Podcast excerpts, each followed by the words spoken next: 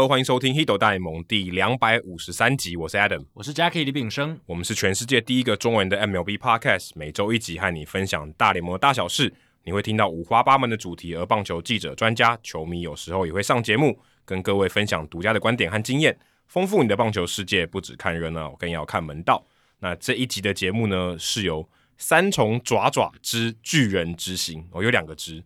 他应该是住在三重的这个朋友，应该是爪迷啊，就兄弟像迷或者中信兄弟迷，那应该也是巨人迷哦。不知道是应该是哦，大联盟的巨人还是日本读卖的巨人？巨人之星应该是讲那个读卖巨人的漫画啦。OK，所以应该是日本职棒，日本职棒的。嗯，那非常感谢他赞助播出。那最近为了要纪念我们第两百五十集的这个里程碑呢，那我们特别请我们的御用的设计师小朱来为我们设计第两百五十集的这个纪念口罩。所以，如果你在一月份开始订阅赞助我们的这个节目的话，三百元、五百元或是一千元的方案的话呢，我们就送你这个特制的口罩十片。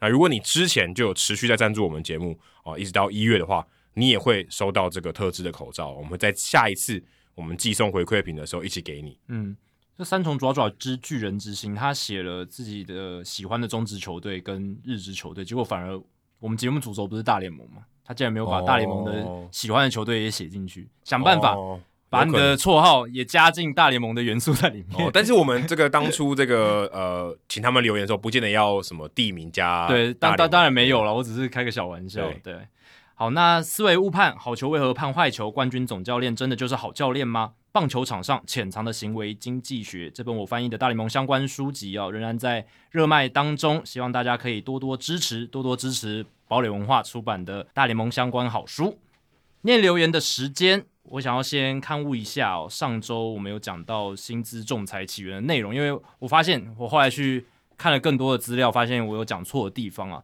我上次有讲说，一九七零年那劳资有协议出薪资仲裁，但那个说法是错的，应该是一九七零年是老板同意让劳方有申诉仲裁的管道，也就是所谓的仲裁制度。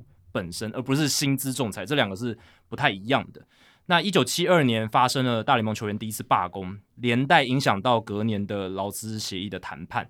所以到一九七三年的时候，大联盟发动了封管，最后在新的劳资协议里面加了薪资仲裁制度。所以一九七三年大联盟开始有所谓的薪资仲裁制度，也就是其实跟我们现在所熟知的这个薪资仲裁很像啊。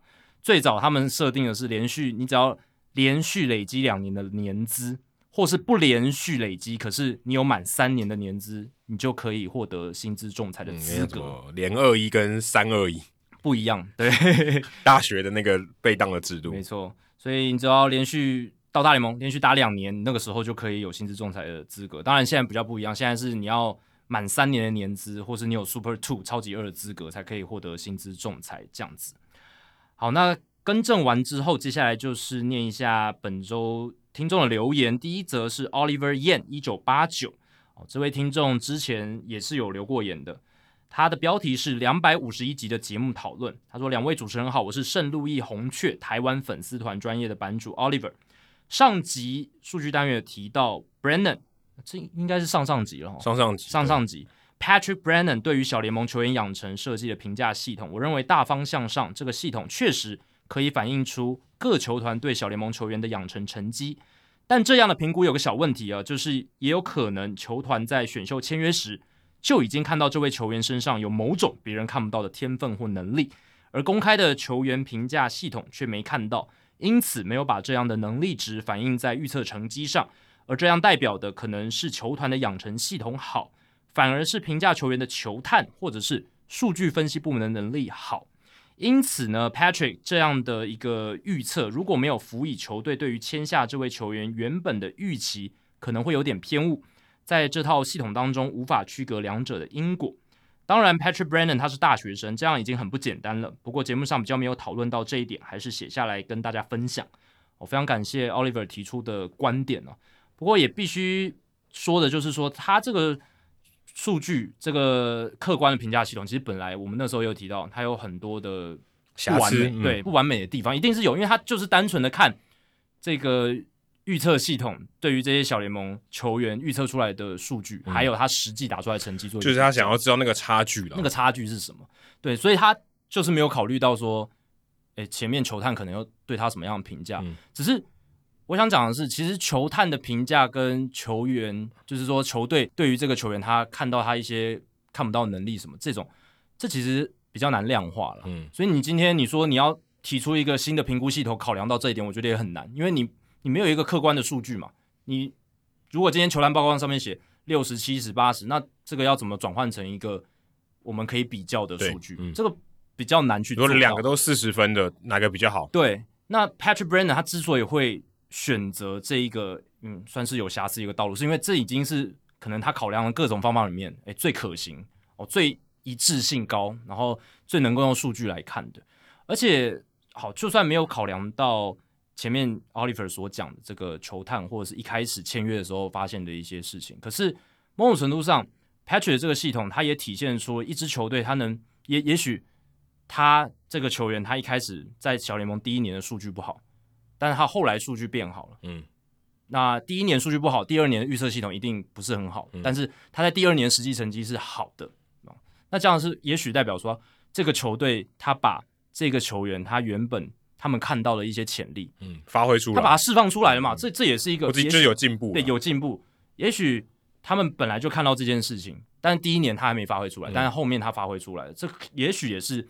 这个系统可以告诉我们的事情。另外，我觉得还有一个，你有一个假设，就是你认为公开的这个评价系统，公开的这个或是它一套制度好，就是 MLB.com 的 pipeline，跟球探或是个别球团的评估的方法可能有点差别，但我认为是不会差距很大。嗯，就是就是这些球探基本上他们的思维，我觉得没有到差距这么大。即便有一个很小的一个 trait，就可能一个特征或者它一个优势，对。那个如果大部分人都没看到，我相信他没有那么重要。嗯、我相信他没有那么重要，因为今天他如果能评价很高，代表大部分业界的人都觉得他。公认高。对，你说今天你认为他四十分，哦，大部分人都认为他四十分，结果有一个人给他七十分，那这个很怪嘛？这个 outlier 很怪。那你认为他是七十分，那我觉得都可以忽略，因为这种东西基本上很少。对，就这是这种情况，我觉得呃，你要考虑到业界基本上这个东西是大家有一个普遍的评估的标标准。你要看到大家都看不到的东西，那个几率其实很低，嗯，我觉得很低。坦白说，我觉得很低。对，真的。所以你如果把那东西考虑进去的话，其实你这个系统很难做了。对，就是我等于我某种程度上，我觉得我可以赞同 Brandon 他的做法，就是刻意忽略掉这些。对对对对对。因为这个几率很低啊！你说我就看到他就不是四十分的料，我就觉得他是五十分的料，这个我觉得几率很低。确实是只有极少数那种 outlier，他才能够说，哎，MLB Pipeline 或者是 Keith Law 或者是呃棒球美国，他们都。都看走眼，都看走眼，都没有把他排进百大新秀，然后他突然呃被这支球队养成一个超大物，这个真的是可能两三年才出一个。对，也也许说从四十分变四十五分，OK，那已经很不很不简单了。你说要从四十分到七十，我觉得太难了。对，那个你说这个差距很小，呃，假如叫做五分的差距，我们这个是用八十分的系统来算，你说真的，一百个里面有没有零点五个人是这样子，几乎都可以忽略了。嗯、对。而且我们讲的这些球探评价系统，就是所谓的二十分到八十分，这个这个老实讲，它比较直性，嗯、就是你是球探自己去评的嘛，它不是说我有一个客观理性的数据，然后去运算出来的。那跟 Patrick Brennan 用的，他他其实单他单纯就是只看小联盟球员已经打过的，要有留下成绩的，嗯、而不是说刚进来还没有留下任何成绩，他就可以预测那些球员是没有在这个里面，没有办法，没有办法在这个里面，而是已经有在小联盟累积成绩，他再去预测他接下来几年。的一个表现，然后再去跟他实际的成绩做比较，这样子。所以这个这个预测系统，还有这个球探评价系统，它会这样区分开来，有有他的原因。没有错。好，接下来是太平陈杰线，这应该是我队友，就是太平盛世棒球队。不确定在 Apple Podcast 有没有留言成功，所以借用这边来问问题。他是写到听众信箱，对，那我可以跟太平城接线很清楚的说，你没有留言成功，对，因为我们没有看到，没有收到这一则留言，这样子，你可以再尝试看看啦。他说：“两位主持人好，谢谢你们制作这么优质的节目，丰富我的棒球知识。关于第两百五十一集中球队养成数据里面，他讲的一样也是 Patrick Brennan 的那个系统。他说我跟 Adam 在聊那件事的时候，Adam 有提到。”海盗队排在第四名，就是他们的球员养成系统，根据那个数据是排到第四名，是超出我们印象认知的。太平陈杰先生说：“我有想到一个可能发生的状况，就是如果一个球员被预期打出了成绩只有一成五左右好了，然后实际在球季中打出两成五的打击率，那么在养成数据当中，这个球员是有加分效果的，但在实际上一个两成五的打者对于球队的战绩帮助是有限的。想问问看两位主持人对这个例子的看法，谢谢你们。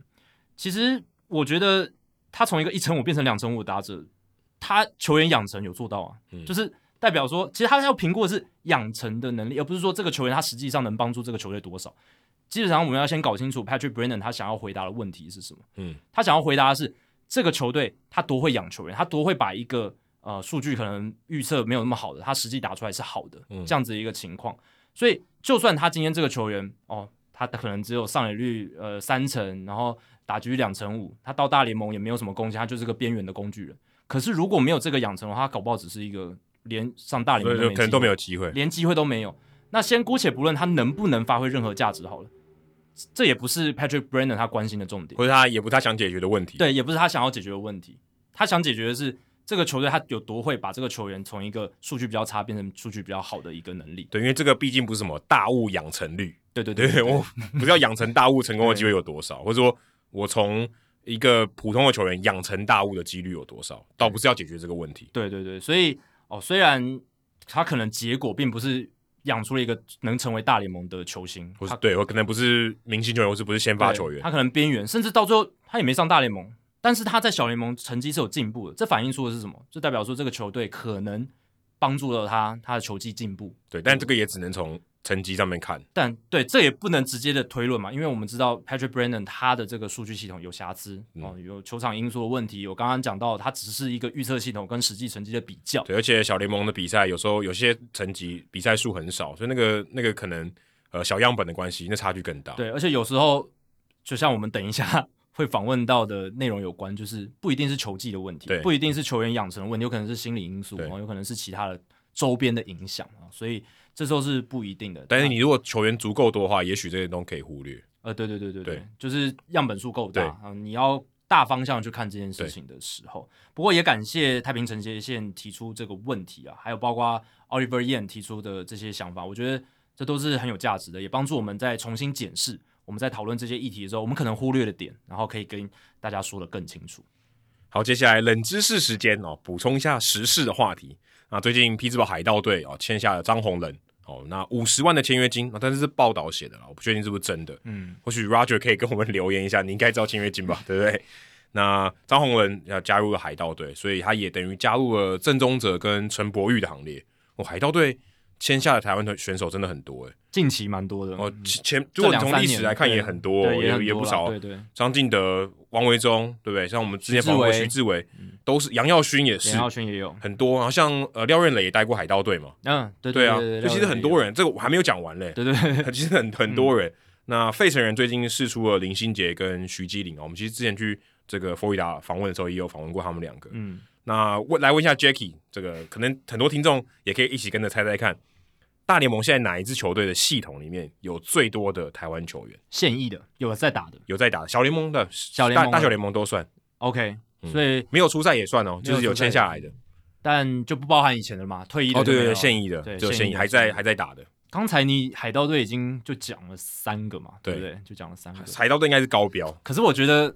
你会出这一题，就代表答案应该不是海盗队。OK，对，这个出题心理学，所以至少有现在只变二十九分之一。对，那我会猜响尾蛇哦，因为我响尾蛇现在有谁？这个，因为我对小联盟球员老实讲没有研究那么透彻了，但是像林家正我们访问过的。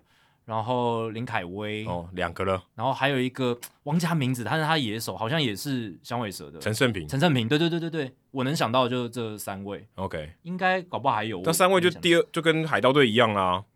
搞不好有我漏掉的，哦，我不知道。对啊，但我是这样猜啦。对对对，所以但我猜中，我猜中的几率应该比较低。对，哦，OK，因为我没有像 Adam 之前对于他们那么了解，这样。所以你猜是响尾蛇？我猜响尾蛇，对、oh,，OK，大家也可以稍微尝试看一下，搞不好大家猜中的几率比我高。对，你现在可以回想一下，台湾现在有哪些球员在美国大小联盟打拼？然后你有印象？哎，最近几年有刚签约的消息，你都有记下来。哎，其实最近蛮多的哦。坦白说，我觉得最近最近这几年其实蛮多的。红袜那个那叫刘志荣，对，刘志荣，对对，也也是嘛，对吧？嗯、也是最近的，对对啊，大家可以再想一下。好，那今天是大来宾时间。那我们今天邀请到的呢是中信兄弟的运动心理师哦，他的 title 就是运动心理师哦。嗯、洪子峰，他是紫色的紫，峰是呃陈风明的风，但把山移到头上。其实这个字就是一样的字，只是它是异体的写法。对，异体的写法，嗯、但它的山在这个有点像泰山压顶，峰的上面。对，在峰的上面。嗯、所以洪子峰那今天来跟我们分享哦他的工作，还有他对我们很多探讨的议题的一些看法，从他的专业的角度来跟我们分享。对，这也是《Hito 大联盟》第一次访问到运动心理师，所以我们聊得特别久。哦，这一集如果你看现在的时间，你应该可以发现这一集特别长。但我相信特别长不代表什么特别冗，嗯，绝对不是。我觉得。子峰他的口条非常好，嗯，然后他讲的内容很有深度，而且他讲出很多实际的例子。虽然没有提到球员的名字啊，大家不要想说可以从我们这边听到什么爆料什么没有，但是他讲的实际的例子，我觉得是大家在看直棒的时候，看这些球员的时候，会带给你对他们不同的感受。你会知道说，诶，这些球员也是有血有肉，他们会遇到什么样的？哎，跟你我一样。对对对对对，所以大家。这一集的大来宾时间真的是非常值得好好品味一番。对，那如果你想要知道这个子峰的一些作品啊，最近出版的《逆转的王牌》啊，跟关大元一起合写的，还有我们的好朋友卓子杰他们合写的书，也可以去各大书店也可以找得到《逆转的王牌》。那他自己有经营这个社群媒体，你可以到 Facebook 上面搜寻“动心时刻运动心理师”，但他自己他也玩蛮多文字游戏的。嗯、他的“动心时刻”动是那个 insight 洞悉山洞的洞。其实这个字也用的蛮准确的，因为他就是要去洞察人心。对，所以他这个没有用运动的动反而是正确的，因为他是要洞察。但他也希望是掌握一个动心时刻，因为我们一般会讲说，哎、啊，你那个哪一个时刻动了心？对，他是一个也算是玩一个双关。对，然后运动心理师，它中间是有顿号的。嗯，运动心理师啊，运动心理当然这四个字是一样，但是他的师呢，不是这个老师工程师的师，而是诗词的诗。对，因为。子峰他是喜欢书写文字的人，所以他的书写的文字呢，带着一点文艺气息，哦，有点诗韵的感觉。有时候是写故事，有时候是写一些心理的感受。嗯，这样子的话，其实可以让这个不只是好像很学科学术的在谈哦运动心理什么，对，他是让你看到一个活生生血淋淋，就是 讲的有点可怕，但是就是一个。人的故事，对，有温度的内容这样子。那你在 Instagram 上面也可以用他的本名洪子峰找到他的这个相关的讯息。所以哦，你现在先暂停一下，先去加他的先追踪起来，先追踪，不会后悔啊。然后也可以在这个网络的平台上面下单他写的书。对他，他这个名字真的比较少见，紫色的紫在他中间，所以基本上打洪子，就如果你有追棒球的东西，基本上就应该跑出来了。哦，对，我想说他应该参加义大才对啊。义大还是紫色的，对，但它其实它有红，它也没有黄，对，没有。对，但它但是它在最黄的球队，洪子峰，你应该知道就是意大嘛，意大也有一个粉红色嘛，对啊对啊对啊，紫色跟粉红色，紫色是他们主要的基调啊，对，所以比较可惜，但可惜，但他加入 这个职棒的时间就是刚好没有跟意大搭上，对对，所以哎，开个小玩笑，那废话都不多说，我们就来听这一集的大来宾时间吧。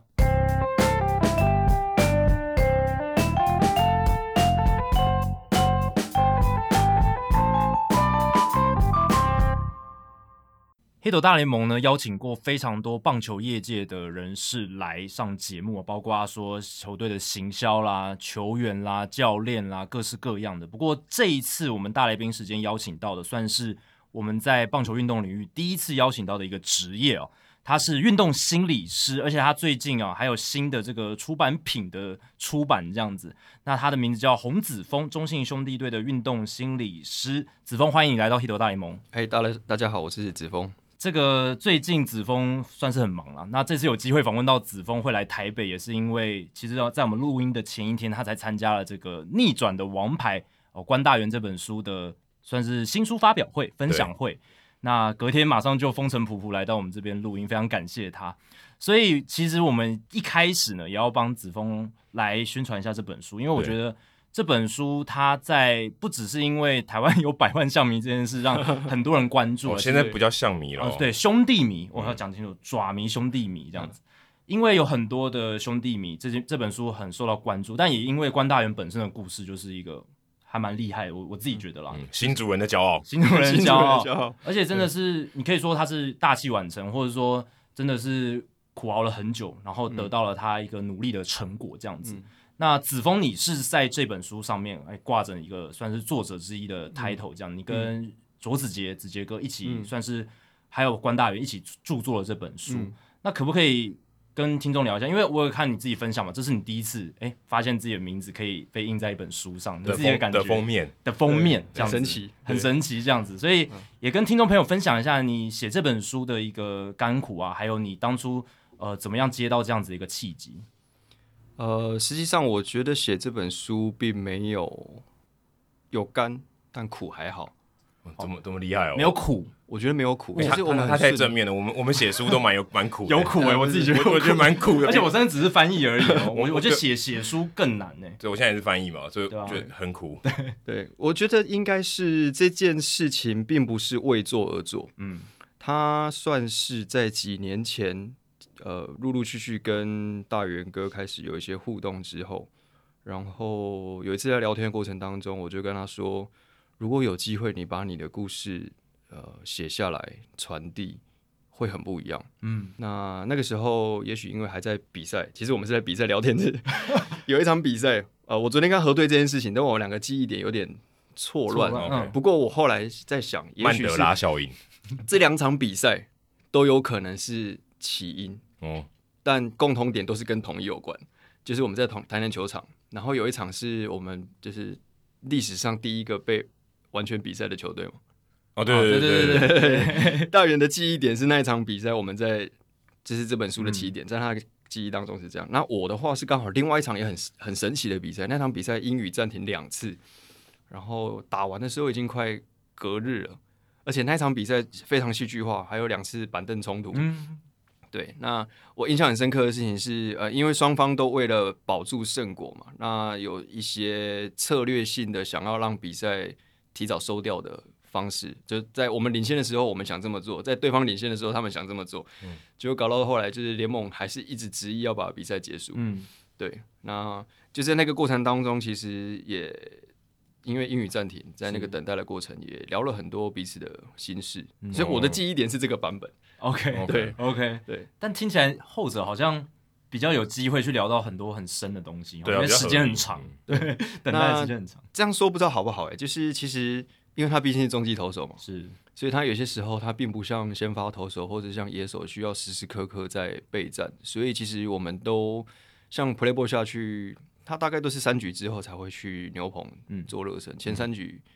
呃，通常就是那是先发投手的个人秀的时间，嗯，对。那在那段时间，其实我们会把握那个空档去交流一些想法啊。当然不止他自己，有些时候因为他够资深，我也会去请教他一些对一些学弟的看法。嗯嗯嗯。所以其实对，所以是这个写书一开始的想法是你抛给他的，算算是你萌芽这个想法。你做球了，你举球吗？对，那个时候对我我觉得单纯觉得这么好的呃。人生历练，嗯，然后我其实当初想的并不是单纯觉得有有激励的效果，我觉得更重要的事情是让很多人感受到原来你跟我一样，嗯，然后这个一样会让自己重新去相信一些事情，是，而且不用费力，嗯，因为他跟我一样正在经历这些遭遇，而他今天走出来了。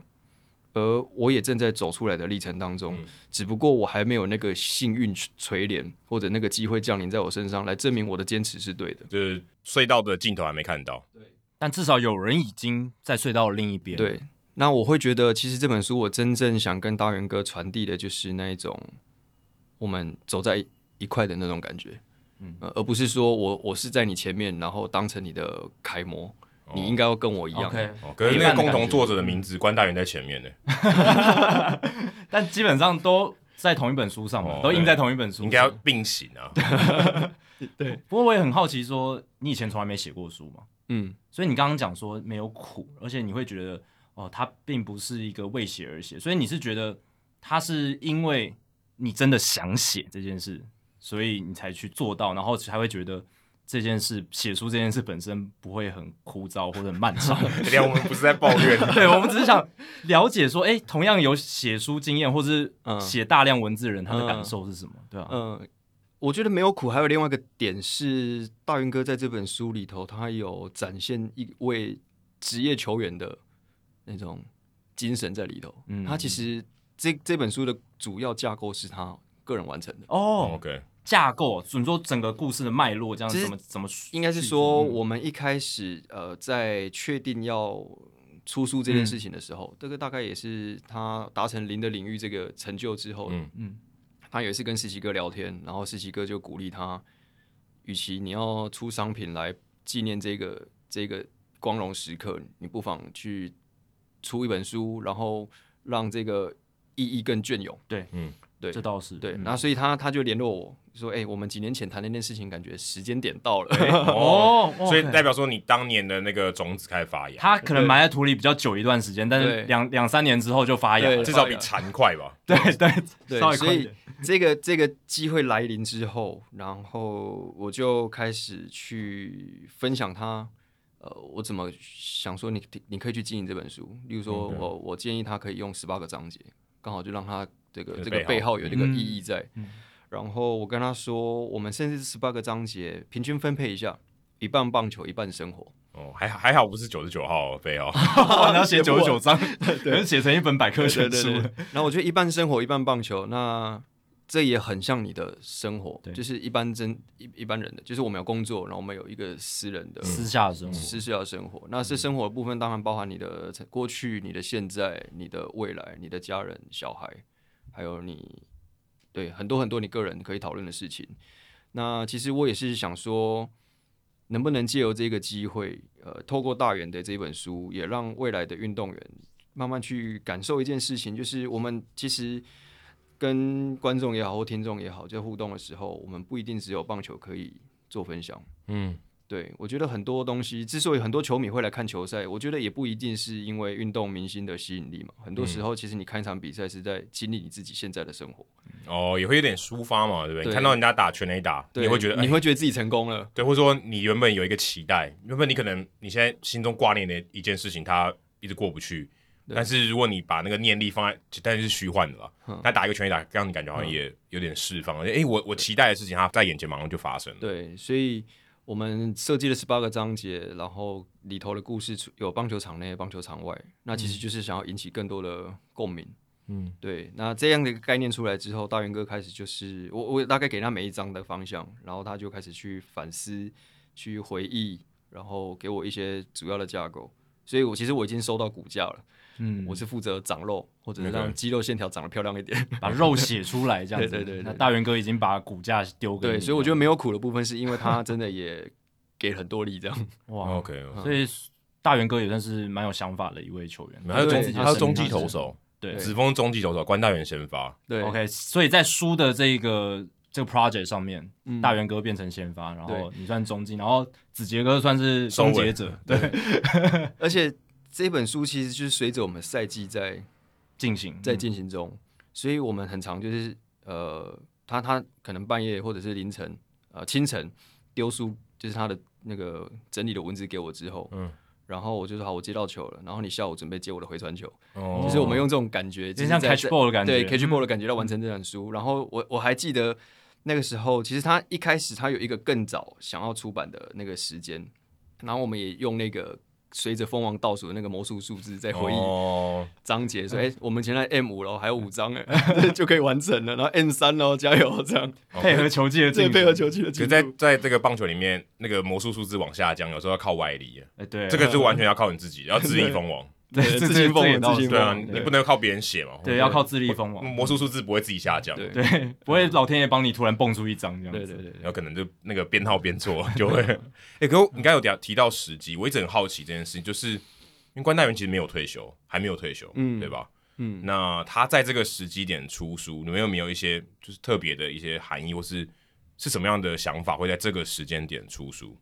呃，我觉得零的领域这件事情，它。其实蛮有故事性的，嗯，然后在这个过程当中，我我我不晓得他大元哥有没有在看一些大家给他的回馈，嗯，比方说在官方粉丝团啊、个人粉丝团啊，或者是说一些呃我们所熟悉的 PTT 啊，嗯，对这些讨论，我不晓得他有没有在看，但因为有些时候为了知道我的球员正在 经历哪些指责或者压力，所以我会去。看这些内容，嗯，对，所以等于是说他在经营他，他专注在他自己那个连续好几局没有掉分的这个情情形下，然后我也知道，我也在好奇球迷们怎么在看待这件事情。是对。那当他最后掉分的时候，呃，当然有很多舆论上的讨论。对，那我就会觉得说，其实这个历程有些时候并不像镜头外的人呃以为的这么这么容易，这么简单。对，那当然有一些我觉得是有趣的，这也是球迷可爱的地方嘛。就觉得啊，他终于掉分了，啊，这个就是幸运终于不再眷恋他了。对，这样的讨论，我就觉得嗯，那其实一个这么努力经营生涯的人，嗯，如果自己的这些用心被用这样戏谑的方式来看待的时候，不知道心境会如何？嗯，对，所以当当他告诉我他想要写这本书的时候，我也觉得，哎，这好像是一个对话的机会，嗯，让大家知道说，其实有一些我们可能看似觉得哦，酸言酸语就觉得没什么啊。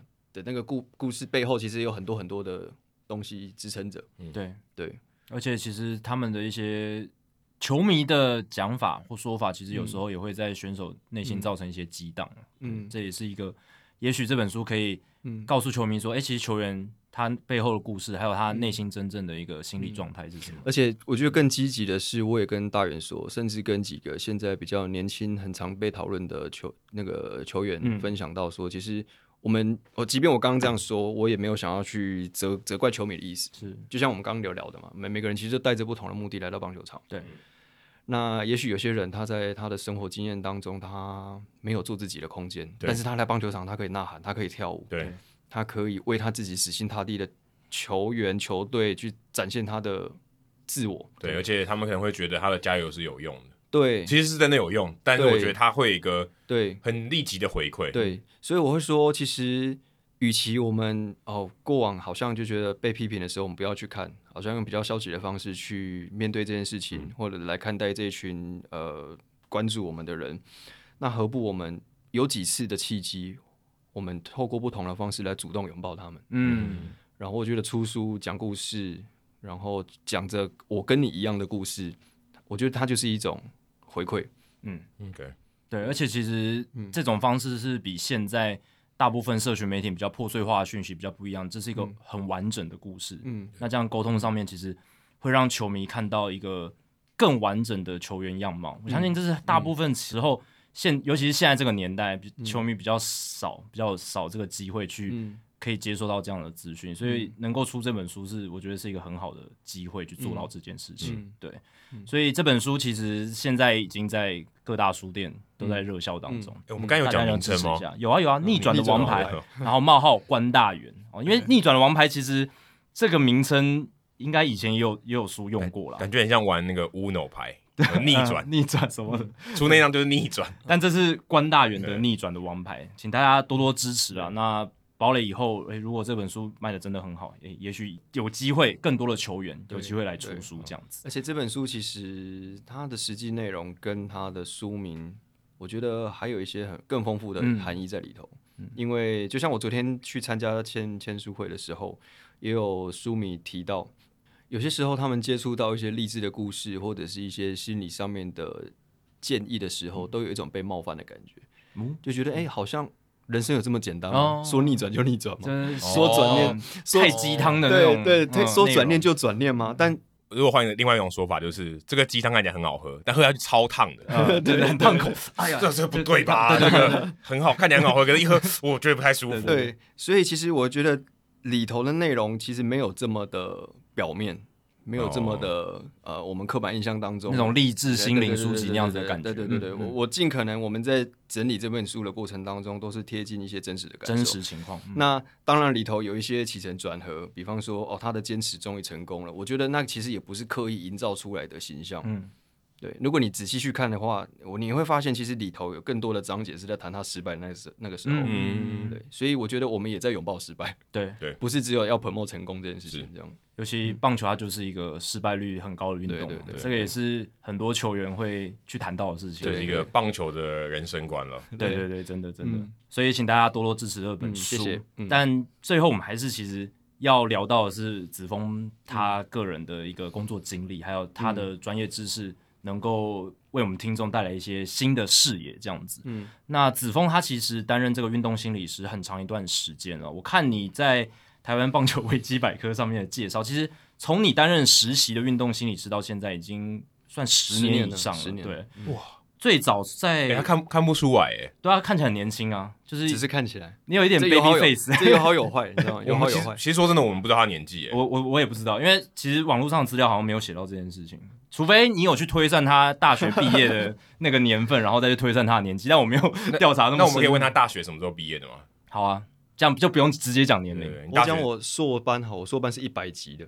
哦，一百年毕业，一百学年度毕业，一百学不是一百学年度入学哦，入学，OK OK OK。啊，你硕班念几年？好了，其实这没有什么好讲的嘛，就是没有什么好隐瞒的，就是我一九八八年，OK。哦，哎，那那比我小，但比 Jacky 大，介在我跟 Adam 中间，但是没有中间啊，但靠靠靠近我一点，靠你比较近这样子。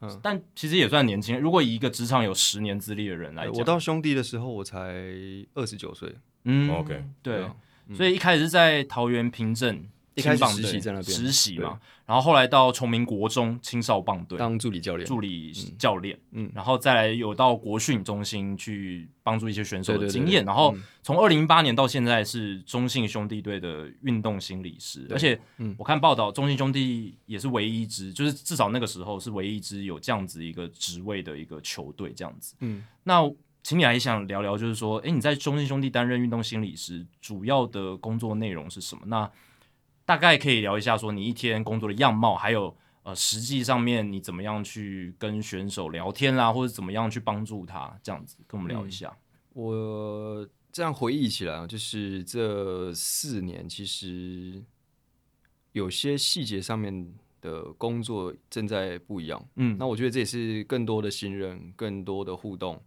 然后更有更贴近呃球队或者是这个半球环境的现况之后。慢慢发展出来的一些概念。嗯，那以今年来讲，目前我们的规划是，当然重心啊，我们讲到养成这部分的时候，还是会把重心放在二军。那也就是说，其实心理的状态，或者是说我们口语当中常讲的心理素质，其实它跟技术一样，是需要一点基础的建构的。那我们往往对于心理这件事情，都觉得它只是一个念头。所以你可能遇到一些瓶颈啊，或者是说有一些情绪来的时候，就是好像转念就好了。哦，对。但是这个议题就好比你今天告诉一位职棒球员说，你想打的全垒打，你挥棒就好了，你用力挥嘛，用力挥，用力打到球就会变全垒打了嘛。看到球挥棒打到球，对 不对？哪有那么简单？对，哪有那么简单？所以，所以我会觉得，呃，现在因为已经在球队一段时间了，然后像跟现在的农场主管恰哥，然后包括我们的刘领队，嗯。都慢慢有一些新的共识，就知道说，哎、欸，其实我们我们期待乐见看到球员转念或者放下了这些，呃，我们很常见的规劝，它其实是需要一点基础的，对，所以我们在用陪伴的方式，我觉得这这是重点，我们不再只是用那种填鸭教育，当然我们也会有一些课程，嗯、但我们在课程的时候收尾一定会强调，今天我只是在课借由课程来跟大家分享一个概念，那它实际上要怎么做，我觉得是需要。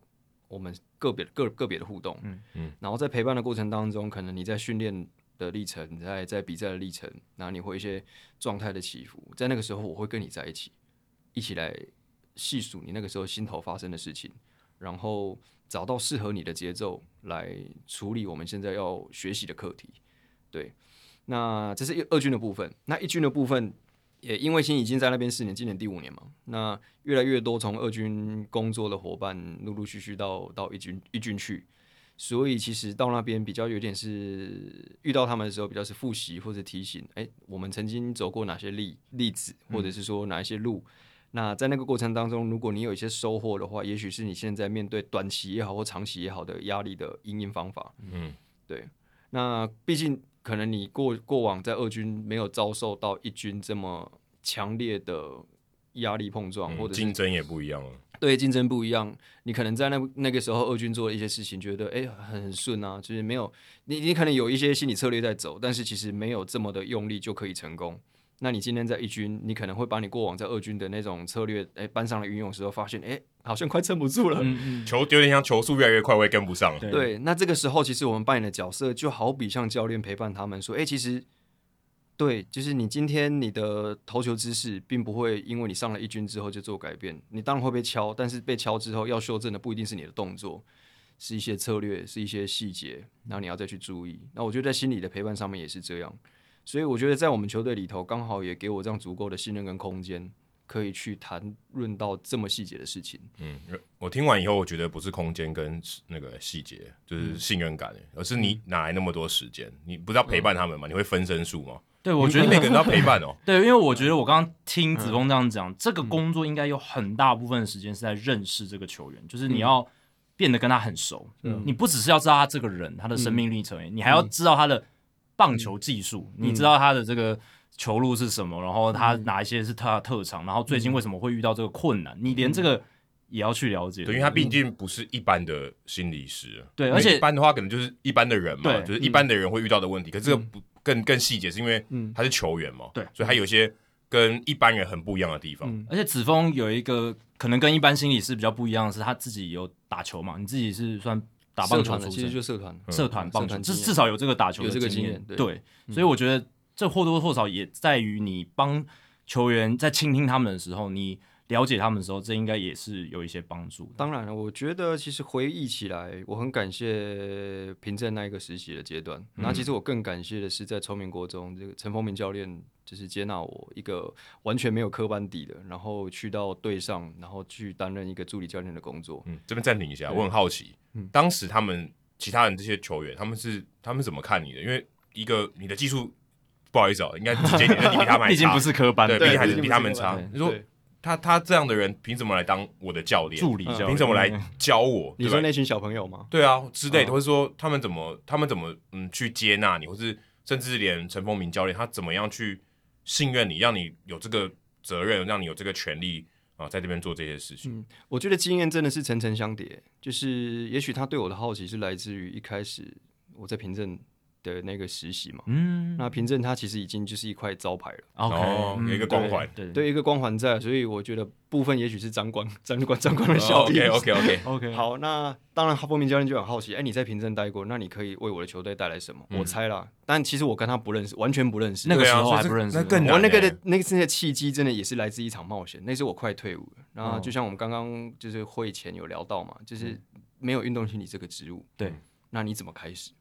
所以其实我这件事情，在我还在硕班的时候，我就已经做好准备了。嗯，我去，我记得我应该是硕二，呃，反正硕班的，对，应该是硕二那个时候，我去考了一张 C 级教练证，棒球的 C 级教练证。嗯，因为自己有打过球嘛，那 C 级教练的那个术科门槛我过得了，因为他他需要就是打滚地球、高飞球这件事情我做得到。嗯，然后一些基础的观念，其实我我我认为我应该还 OK，可以驾驭。那对，那确实有通过考试嘛。那那个时候就想说，我已经想说。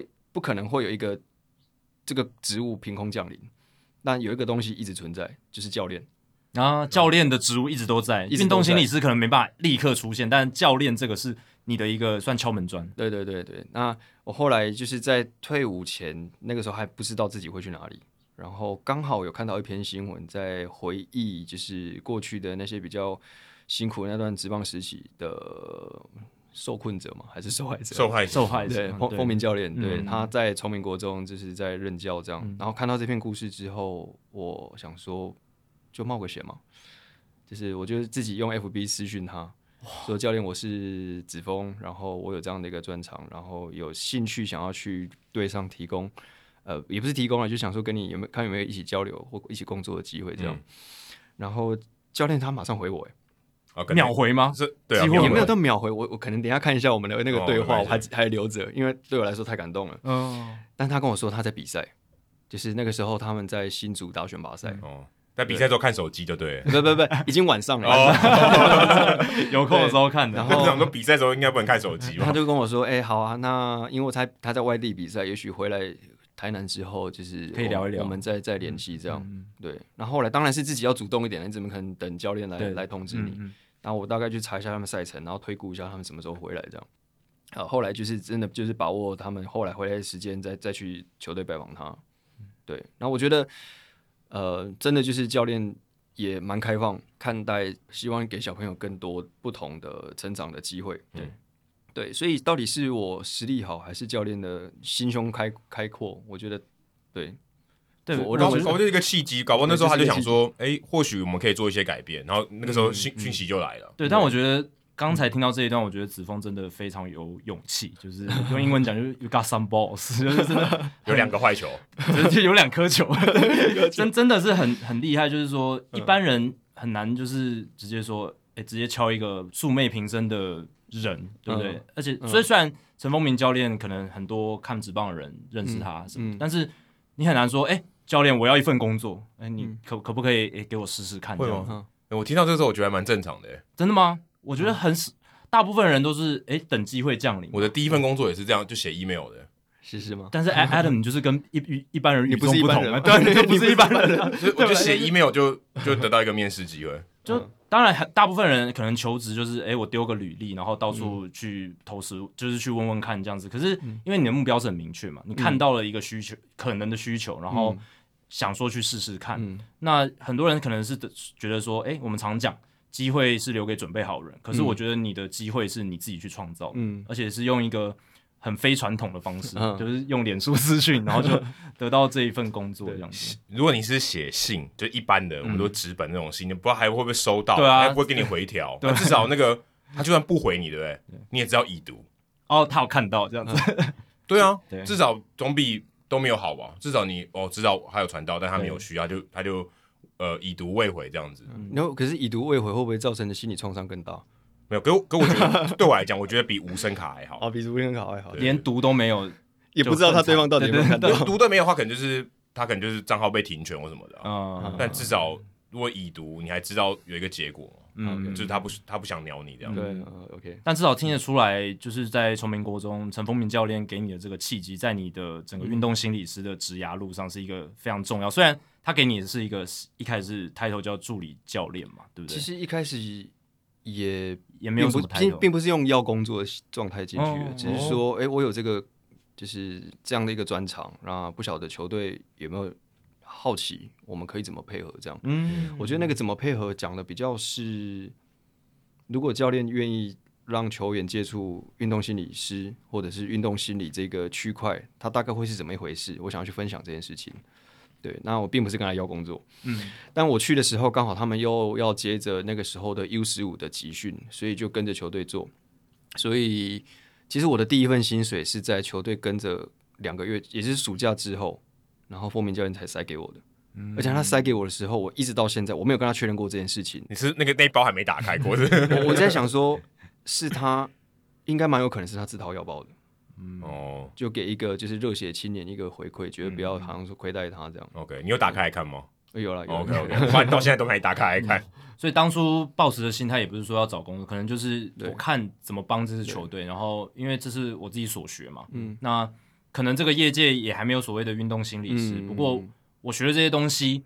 有一个舞台让我发挥看看，嗯、那如果我能做出一些成绩，嗯、对我长远的未来的职涯，也许也会有一些帮助。刘秀学有一个比较尴尬的地方是，他需要作品了。对啊，对啊，因为说真的，一般的工作他需要作品，可是我们、嗯。没有作品嘛？对，因为因为刚刚子峰讲，就是 就没有这个职位，没有运动心理师这个职位嘛。或者说我的作品是哦，我服务过那学校拿冠军，这这也不能算作品吧？不够具体哈。对，说真的，他永远都不会有作品，不会，永远不会有，因为有啊，你写那本书算了，你赚五百算。但我先说，但他也不是我的，就是个人创作，他也是另外一个人的。但至少他知道你的这个料在哪里嘛。可是如果你一般你做这个工作，他如果他对这个职业完全没有概念的话，你其实很难拿出作品嘛。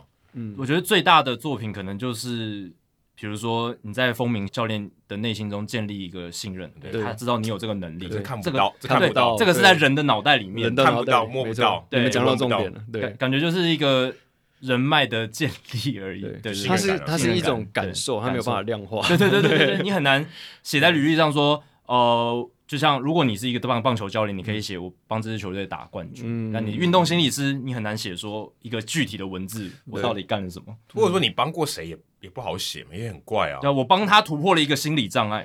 而且其实啊，我先说这个经验，那个前面一个温馨的小故事好了。好好。所以其实我，嗯，我是说刚刚就是去跟着球队练习嘛，然后经过两个月之后，然后封面教练的突然问我说：“哎呀，你之后要去哪里？要开学了吗？”然后我就跟他说，我可能附近找个工作，因为我同时还有另外一个就是预备备档哦，Plan B 吗？Plan B，Plan B，我的 Plan B 是我在大学那一年，我用一年的时间把社工学程完成。哦，OK，所以我想这应该也蛮有相关的。嗯嗯，对。然后反正就助人相关的工作，我想说啊，我可能附近找一个社福机构，然后下班之后再过来，嗯，看看球队这样。然后教练那个时候就看了一下隔壁的。那个，因为我们教练团嘛，就是在他小房间，就是我们每天晚上就是会检讨一下今天的比赛，然后明天要怎么预备比赛这样。那看一下教练团说，哎、欸，安安好好给我空干嘛？嗯，然后我想认准是什么空干，然后教练那个旁边那个教练就就笑了。这一段其实我有写在我的那个书，我有分享过，嗯，没书没有了，真的是哦哦 对，未来看有没有机会。那个那另外被问的教练他就面带微笑，他说，哎、欸，有啊，我们再瞧一下就有。对，那个时候你就知道你被被接纳了，被被肯定了，结果只是多给你一个床位而已。对，好，但是问题是你看到人家帮我们呃挪出一个位置之后，刚回到我们刚刚讲的代表作这件事情，有趣的是我带队的呃入队后的第一年，我的代表作是我们算是从民从成军以来到我入队那段期间第一次地方的三个选拔赛都没拿到。都没拿到，都没拿到，成绩是反正不好。成绩本来他们，我就说我去的前一年，他们在打中华队选拔，已经打到冠亚军了，也就是冠军，他们可能就是小马联盟的中华队代表带出去了。想说差一步，有一个运动心理师加入，应该特懂啊，就就 还是会有，你就是那个临门一脚。对对对对对，结果是临把把门踹坏的那一脚，结果说 功亏一篑。本来是对如虎添翼的感觉，但是结果反而对，所以其实我的第一年那个结果出来的时候。哪怕我们平常都是在做心理工作，但我也是有血有肉的人，嗯、我蛮挫折的。嗯、那导师我在风鸣教练身上，他没有任何的责怪的意思。我觉得他很客观的知道说，今年会发生这个结果，其实是很多因素造成的。嗯、对，包含说可能我们的教学是不是哪边出了一些问题，还是说孩子在呃这个棒球的技术发展上面还还没有到。嗯，那我觉得这份接纳也给我一个勇气。然后我觉得在这个过程当中，当然这一年你有很多啊、呃，怎么去陪伴选手，然后教练会直接给我回馈他的意见啊，我觉得这些东西都慢慢在铺陈未来去中信兄弟的时候，我用什么样的姿态跟这些选手在一起。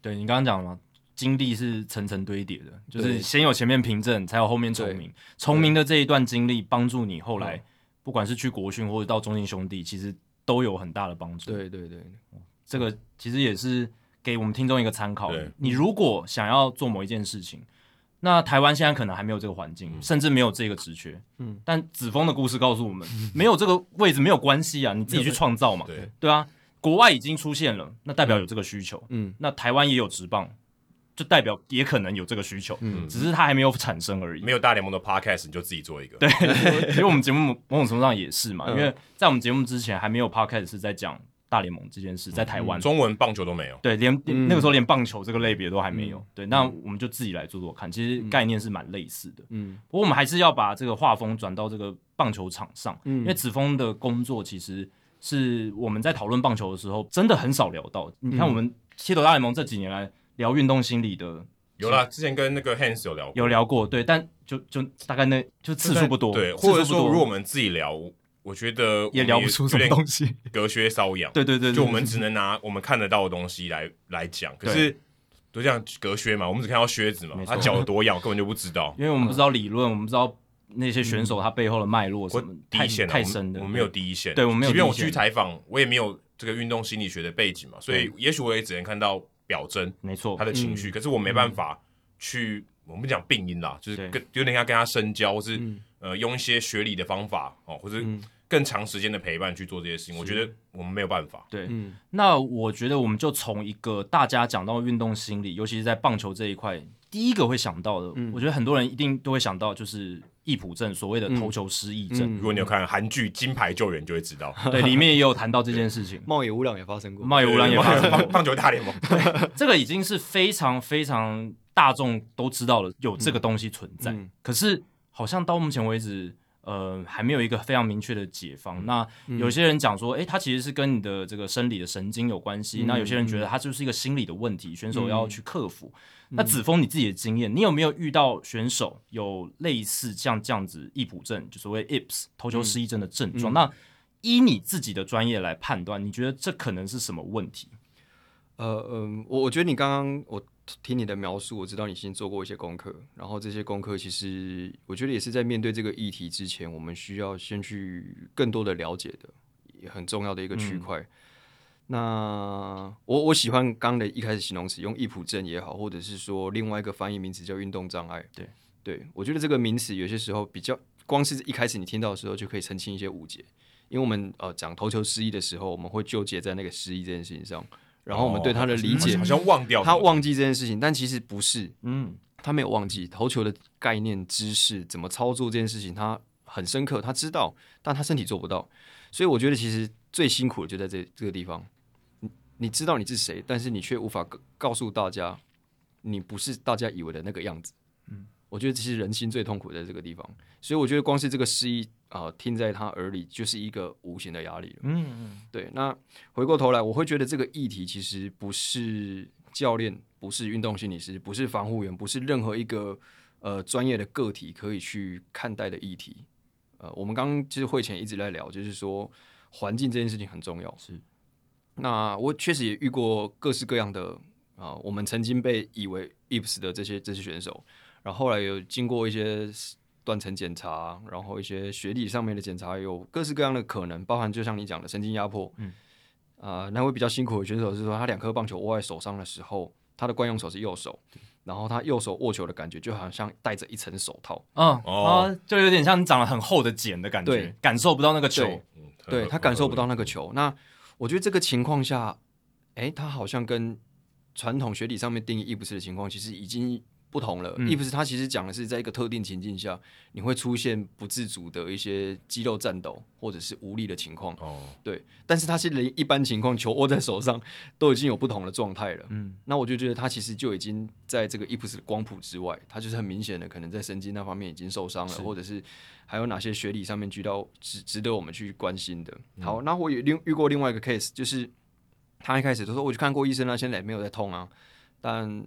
还是投球姿势确实怪怪的，这样。嗯、那后来我们还是不死心，后来也遇到比较呃有心的防护员，再去带他做一些更精密的检查。然后也确实也是发现，在他的这些动作序列当中的某一个区块的那个神经连接是出现问题的。嗯，对。那我觉得找到结果之后，就会有回应他的方式。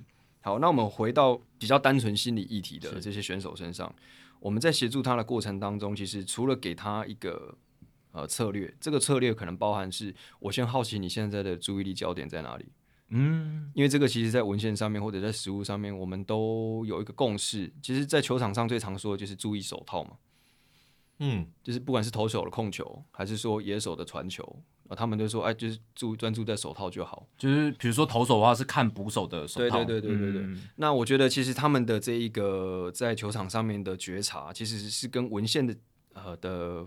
研究是不谋而合的，也、嗯、就是说，今天人当你的专注力焦点是在外在的时候，而不是在探索你自己的内在，这个时候你的呃自动化历程是比较可以促成的。嗯，所谓自动化历程就是就像我们走路这样，就 autopilot，对，自动导航。对，对你今天你刚刚我们一起上楼的时候，你是先踩左脚右脚，你不会知道，很自然而然的。我们的目的就不用去想的，对，我们的目的就是上楼，对，我们的脚就会动起来。那这个脚动的过程当中，你不用意识去操控，这个就是自动化历程。嗯、那今天当选手的注意力焦点，呃，因为某一次的特殊事件，例如说被敲拳来打，或者是被教练骂爆头，然后对，然后他可能觉得是自己控球出问题。那他在这个经验下，把他的专注力历程拉到自己的身体里面来，他试着想要在呃这个投球的过程当中，刻意去控制哪一个区段。对，那我觉得这个注意力错焦，也许就是这一个。呃，一连串我们姑且说灾难的开始，嗯嗯，可以这样讲。对，对，那如果说他一直固着在这个专注力的状态，而我们却只是觉得哦，他是压力太大，或者是他太有情绪在投球，而去处理他的压力或情绪，我们一直没有去注意到，原来他的注意力焦点已经错失了。嗯，那我觉得刚刚我们所做的那种情绪处理或压力排除，就很像你刚举的隔靴搔痒的感觉。对啊，对，你没有处理到根本。嗯。对，好，真正的关键点在哪里？对，所以我觉得这个是我们值得我们去探讨的。所以，便是说，如果我们今天的听众朋友有教练、有选手，然后在身旁，或者你自己遇到这样的情况，我觉得我们可以先去觉察这件事情，是不是我们在投球过程当中，你要快出手的时候，你的专注力焦点其实是在你身上。但我这边要先打住，我要回头说的事情是，即便今天文献告诉我们，或者是我们呃在现场。很多的神拜都告诉我们，哎，专注在手套，哦，这看起来是一个好的策略，但因为人的特异值实在是太大了。我在我们队上确实也有选手，他的最佳状态是 focus 在他出手角度，哦，其实他反而出自自己在注意自己的投球机制的时候，他反而投最好。对，也有这种人，这个也蛮合理的。嗯嗯，对，所以我会说，其实今天呃，我们开始去好奇运动心理的时候，我们可以先放下一个执念，就是说我要找到一个呃普遍的共识，或者是最佳解、最佳解。我觉得这个东西大家都能适用的，对，英文是 best practice。嗯，我觉得这个东西啊、呃，它是很理想的。一个目标，但是实际上我们要往那个目标靠近的时候，有更多的个人化和特质化是值得值得我们去关心的。嗯，对，所以我说好，第一个我就会去评估他的专注力焦点在哪里。那第二个就是说，好，今天选手如果啊认同我的看法，然后也在几次尝试的过程当中，他也感感受到一些好的掌握，那他已经看起来已经迈向进步的第一步了。那这个时候我会再去跟他的队友和跟他的教练，在他同意。被知道的情况下，那我当然会跟他解释被你的教练跟队友知道的好处是什么。那当然他的风险是什么，我也会讲给他听。对，那如果在我们沟通之后，他觉得哎好，听起来好像利大于弊，对，他就会让我去协助他做沟通。比方说今天呃我们的投手也好，那投手的合作对象就是捕手嘛，或者说今天是内野手，那合作对象也许是一垒手，我们就会让他队友知道说他目前有这样的一个辛苦，那我们可不可以给他？行动上面的支持跟包容，比方说他今天爆头的时候，我们更大方的去拥抱他那个时候的挫折，所以没关系啊，其实我可以嘛，你传歪了弯慢斗，我接得到啊，对不对？嗯、就是。他刚那个口气好像球员哦，对啊，已已经球员的那个魂已经出来了。对，我刚才瞬间有点出神，瞬间有点出神是吗？对，就是刚这句话怎么被球员附身？对，就跟球员相处久了，对对对对。那我觉得其实也是用这个姿态，我觉得就是我们今天在工作过程当中，也许就像你刚刚给我的回馈，就是让他们知道，其实我们是一起的。嗯，我们可能甚至连肢体语言、讲话的方式都是一样的，就是我们没有什么不同。我跟你，我不是我不是什么专家，我不过就是现在跟你。半路上车，参与你人生的一个另外一个你自己，对，只是你过往可能没有这个经验或者这个呃历练，知道可以有这样的自我对话，所以我参与你的生命，成为你心中的另外一个你自己，嗯，然后这个过程当中学习一件事情是遇到问题我们就去解决问题，不是去把自己视为问题，嗯，对，那我觉得这样的合作反而更有机会把选手在更有效率的时间找回最佳状态。那其实呃，这个例子我们对上今年刚好有这样的例子，只是呃人名我们就不方便透露。嗯，对，了解。其实你刚刚讲的这个，透过可能队友一些配合来帮助他，让我想到 John Lester，就是最近退休的这个投手，他有这个传不到一垒的问题。嗯嗯，嗯。那后来他其实还是可以再继续在大联盟投球。对，他也不是一个、嗯、呃。可以说也不能说绝症或者让他失败的一个主要的原因嘛，他他还是继续投下去。而且我们那那一集聊到 John Lester，其实也提到说他后面其实被盗垒的情况是有改善的，就数字上对数字上是有改善。嗯、那我觉得有一个很大的关键，可能就是跟他配合的一垒手 Anthony Rizzo，、嗯、他们是非常好的队友。嗯，而且 Adam 有讲过嘛，他们以前在红袜队时期就有类似的经验，他还开导过他，开导过他，所以 John Lester, Lester 开导过 Rizzo，对，等于是 Rizzo 的一个算是心灵导师的感觉。嗯、那嗯。诶，到小熊队之后，Jon Lester 遇到他心理上的问题，嗯、这种传一垒传不到的问题，搞不好换成 Rizzo 了，诶，算是开导他说，诶，没关系，嗯、因为后来其实 Jon Lester 有几次他是可能要抓一垒的时候，他是下球，然后丢一个完、嗯、好几个慢抖到 Rizzo 那边，嗯、这样子的一个方式，呃，就有点像滚过去，对，就像是滚过去。对，那这种情况其实有很多像他们这么顶尖的运动员，他可能会觉得、嗯、啊，好丢脸哦，这样、嗯、就有点像投篮有没有？就是在 NBA 你如果打球，嗯、你如果罚球，你用那种。他们说的那种蹲马桶。老奶奶式的丢法，就是两只手往上丢，这种很丢脸。但是如果它能够帮助你去克服一些困难，或者是它能够让你暂时获得一些缓解、缓解那种焦虑的话，其实不不失也是一个好方法。是，所以我会说，其实今天人要去做一个改变或者一个尝试的时候，也许今天我们都会觉得，你哎，不要去管别人在想什么。我觉得我们旁观者都会有这样的一个相愿嘛，会会会，对。但是其实。像我们的工作，我觉得更重要的事情是去创造他这个环境。嗯嗯嗯。比方说，我们今年在一些比较辛苦的比赛，那我们就会跟大家聚在一起。嗯、那有些时候聚在一起，并不是要讨论大家的议题，反而是在借由这个机会让大家知道，哎、欸，我们有一位队友最近好像负担比较大，蛮辛苦的。嗯、然后我们有没有什么话想鼓励他？那因为他们其实也不善、不习惯这样的表达，嗯、但我觉得我们正在培养嘛。那我觉得他，我觉得他们会变成是一种行动上的支持。也许我们那天的聚会没有了，没有太多声音交流，就是没有太多回馈。嗯、但是我觉得其实我们的用意都会放在彼此心中。嗯，对。那后来，哎、欸，离开球场，哎、欸，离开那个那个小房间之后，其实大家都会用他们各自的方式来在乎这件事情。嗯，对，那等于撒下种子。对，那我会觉得，其实有几次压力比较大的时候，我们讲的都是，哎、欸，我们其实真正要在乎的是这扇门关起来之后，在房间里的我们。嗯，因为我们是一起生活的，一起面对这些压力的。嗯，那如果这一层关系可以让你找到安心的感觉。或者是你喜欢这个感觉，其实就够了。嗯嗯，对。而且其实球员他们自己私下生活，或者是以前一些儿时的一些经历，可能也会影响他们日后在运动心理上的一个表现。因为我读过这个 Rick and Kill，就是在大联盟一个非常知名的易卜症的案例。嗯，那他在他的自传里面，他就一直写到他小时候。嗯。父亲家暴、酗酒对他造成的影响，嗯、他在易卜症发生的当下，他不知道有可能是这个造成的问题。嗯、他是后来去不断的学习、去了解易卜症之后，他才发现，他小时候的这些阴影，跟他的这些去逃避他家庭，嗯、然后对于酗酒的这种恐惧、这种可怕、这种他那些造成了，可能是造成他后来易普症爆发的一个情况，所以我才会一直。想要了解说，就是其实真的要了解一个球员的运动心理，不只是他在棒球场上而已吧。嗯、就是说，他跟队友的互动，他在场下这些当然很重要。可是他自己私底下的生命历程，这个也许也是运动心理师会去需要了解的部分。我会觉得，其实今天要有一个好的合作和好的，姑且说成效嘛。那我觉得其实是要更开放性的去了解不同人格的特质。比方说，我们今天讲哦，生命历程这件事情，也许对于比较理性的选手，他会觉得很有趣。呃，应该说，然后我所谓的有趣是觉得，哎，讲这个干嘛？你告诉我方法就好了。嗯，哦，对，所以其实有一个药方。嗯，对。那比对于比较感性的选手，他可能告诉你，不要跟我讲那么多方法，你知不知道我在经历什么？对，所以其实我觉得今天我去到队上。呃，这也是我的同事曾经给我的回馈，同行就说：“哎、嗯，在我身上一下看到叙事学派的身影，一下看到荣格学派的身影，一下又觉得，哎，好像你是很关系取向的。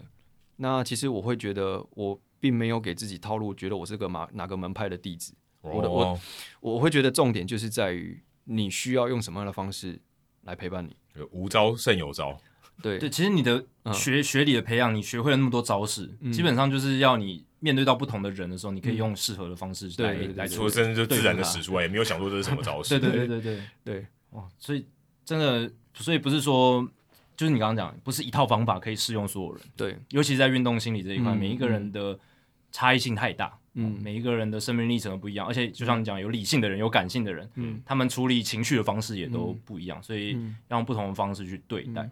不过我在一些报道里面有看到说，其实你很喜欢用量化的数据去分析一些事情，就是因为以以前的棒球队可能我们以前对早期的棒球队的理解就是可能都是用经验谈啊一些东西，但是你应该你你好像是会用一些数数据统计，然后来帮助你的工作可以做得更好，对不对？呃，应该是说是借由这个方式。然后主要的目的是想要让他很清楚的看见自己正在进步的轨迹。嗯，对。那我觉得这个比较可以分享的例子，因为棒球我觉得它已经很数据了，非常数据。对，所以这件事情对棒球来讲不陌生。嗯嗯嗯。那我觉得比较有趣的是，这个经验比较是放在拳击。有一次在跟男子拳击队就是长期的合作下，然后我们后来开发出用棒球这种禽兽的精神来解构他们的一场比赛。对，那教练是跟我说，哎，这真的他这辈子打拳第一次被这样来分析。嗯、我们去看他的前手、后手，然后左架、右架，就是非常棒球那种 detail 的方式来解构他们比赛完之后，嗯、然后换算出他们可能哦被打或者是打打击的成功率、失败率。教练一开始当然会觉得很好奇嘛，我们算这个干嘛？嗯、但是几次，我觉得他的好奇当然带着开放，然后我们教选手怎么去分析自己比赛完之后，哎，后来后来那些效益发生了，就是。选手更清楚他这礼拜跟上礼拜的差异在哪里，嗯、而不再只是说，哎、欸，我觉得我上礼拜做的比较好，你那是你觉得，是感觉而已。对，对我们常常讲感觉。如果你今天感觉变好，让你有信心，这是好事哦。但是如果刚好相反呢？你觉得你不好，嗯、但事实上你数据上是进步的。对对。那我们可不可以刚好在这个时候停下来，重新去组装你对于事件的主观回理解，对理解，你其实没有你想象那么差。你嗯。你现在觉得自己这么差，会不会是哪些事情影响到你？比方说啊、呃，你可能跟女朋友吵架，嗯，这这我觉得这个非常你这礼拜心情不好，你就觉得自己什么都做不好。家里爸爸妈妈吵架什么的，对对影响到对对对对你的心情对对。考试考不好，对，考试考不好。所以我觉得今天列就是这个刚刚讲的，就是具体化或者量化这个数据，其实并不是为了去证明我的工作成效。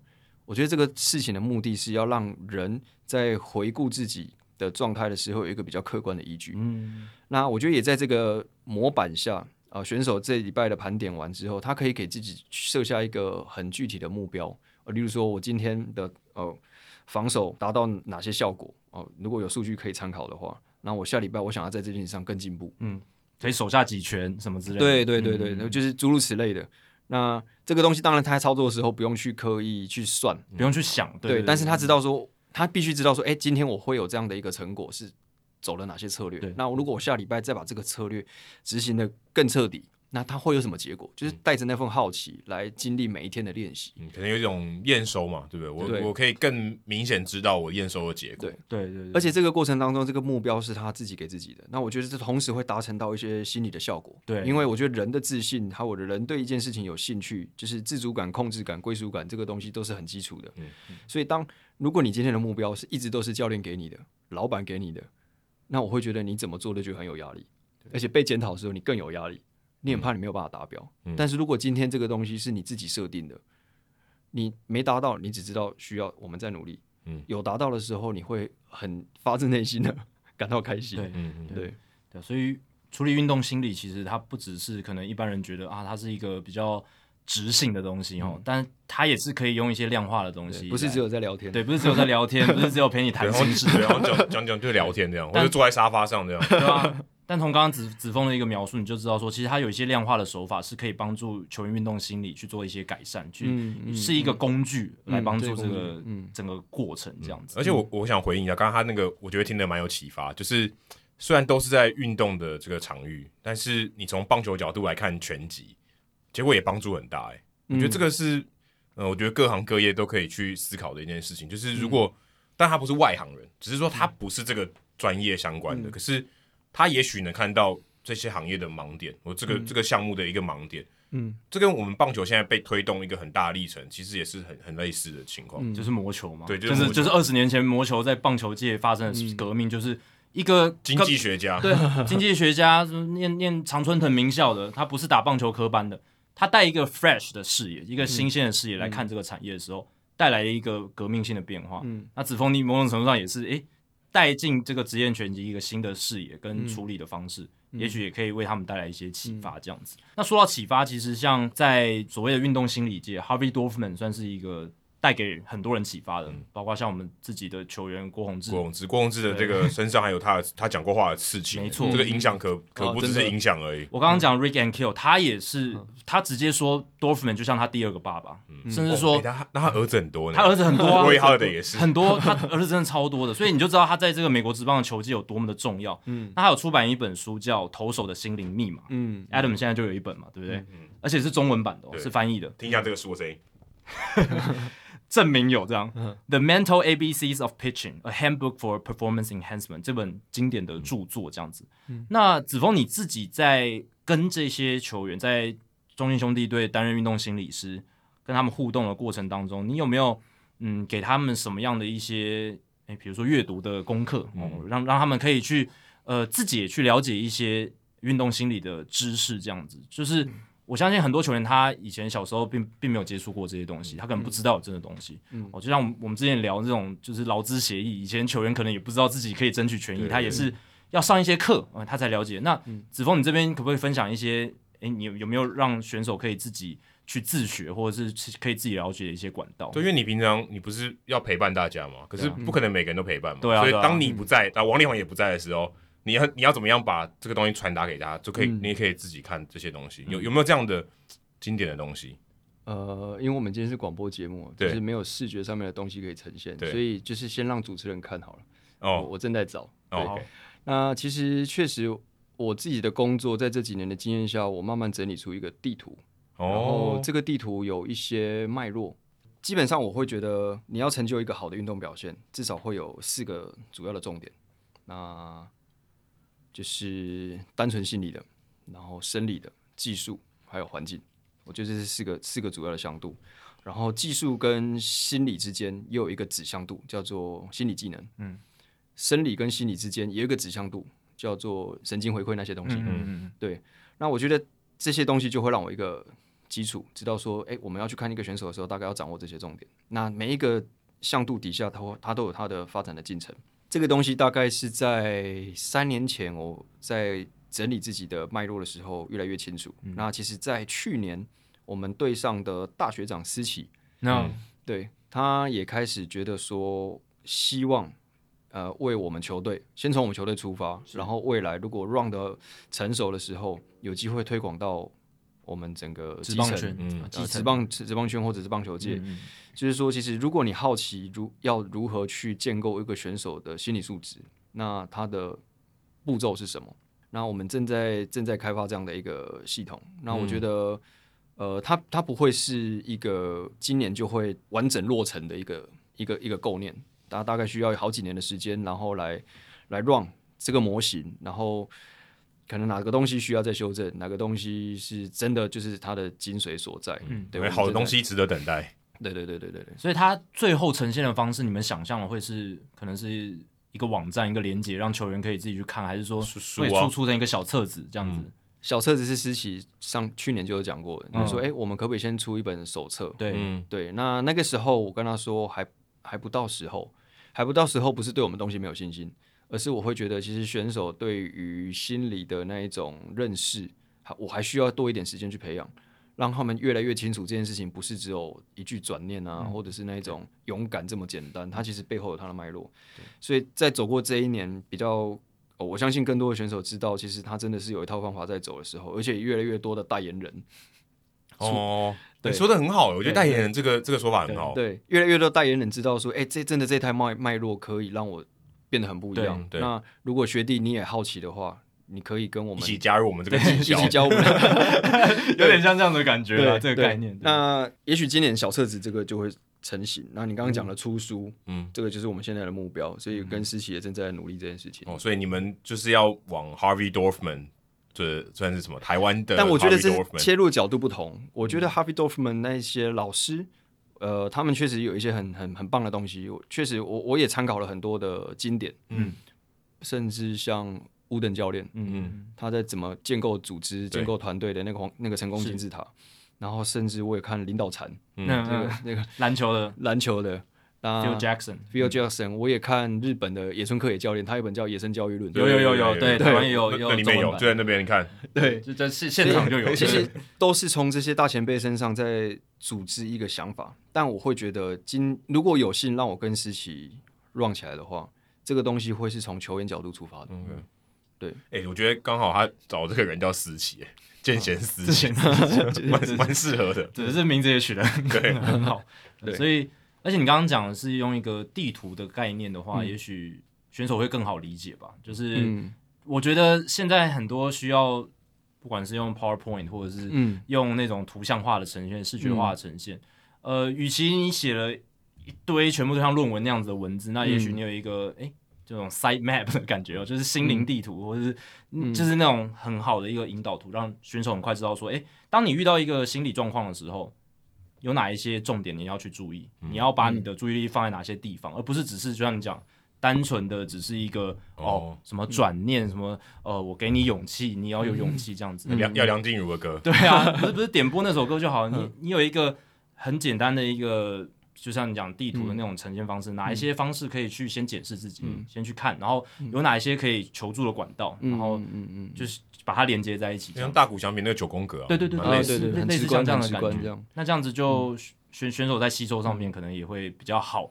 接收到这些资讯。不过我们现在其实，在准备过程当中，也是有些烧脑的地方。嗯，我说，因为我想要的这一本书，不是从上对下的那种说教的感觉。啊，对对。嗯、所以，如果我比较贸然的呈现出地图，或者是跟你说哦，课程的架构，我觉得就很容易掉入刚刚讲的那个框架当中。嗯，上有一种上课的感觉、啊。对，那我觉得我我想要的是由下而上那种建构的。所以我们试着，这、就是我个人目前的那个功课了，就是我试着想要把这个理论。可以用比较故事性的方式、叙述性的方式，让你感觉好像你在读一段故事，但是其实你是在学习这个脉络。哦，这个也是很好的方式。对，就是有有很多事情我们是从读故事，然后看影集时候学到的。那这样是对对很好踏进去。所以很多这种影视作品、艺术作品其实都是这样的概念嘛。它其实有一个东西中心思想要传达，可是它有一些。表现的手法让你比较容易吞下这个药，没错，不然你直接吃这个药，哦，好苦。就像小时候我们去药局领药，然后医生都会配一个什么糖果、糖糖浆嘛，药水。你怎么会有这种时期？我我小时候也有 啊，真的真的真的，我现在还有。我现在不知道哎，我现在不知道这些儿童诊所还有没有，但是小时候就是哎，要你用这个糖浆，然后一起配下去，你才吃得下去。像子子枫也是想要达到这个目的吧？对，了解。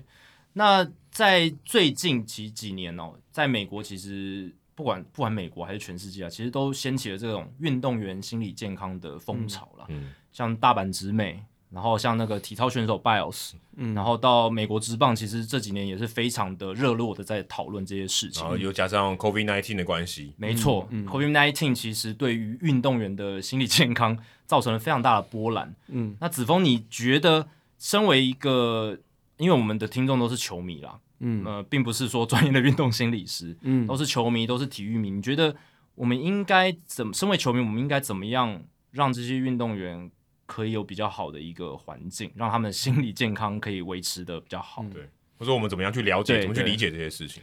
嗯，我觉得我个人先说的是，我觉得我蛮幸运也蛮幸福的，就是刚好可以在就是圈圈内跟圈圈外移动。嗯、对，所以其实。会有些时候，我就会面对心理健康，现在正在啊、呃、热门被讨论的这个议题的时候，我想要先停下来，看见的事情是圈圈内跟圈圈外，呃，在追求的东西是什么？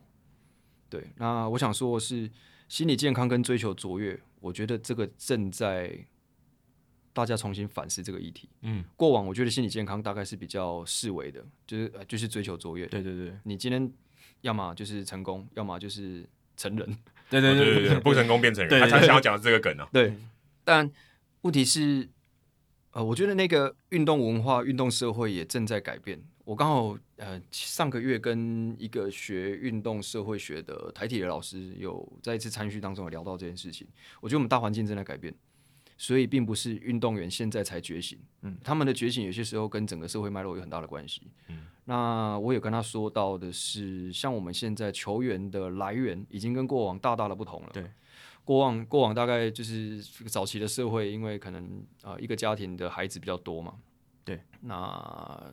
父母可能务农的，或者是说刚好那个时候台湾经济正在起飞，大部分的时间都在工作上面，嗯、没有太多的心思陪伴小孩，或者是那个时候的教育认知也没有觉得说亲子教育有这么的重要，嗯、大概就是丢给学校嘛，对，教育或者丢给丢给乡呃社区，对对对，一起来养孩子，嗯、所以那个时候，哎、欸，球员的来源也许很很容易，就是就一票男孩子女孩子可以加入运动校队，对，然后有人就。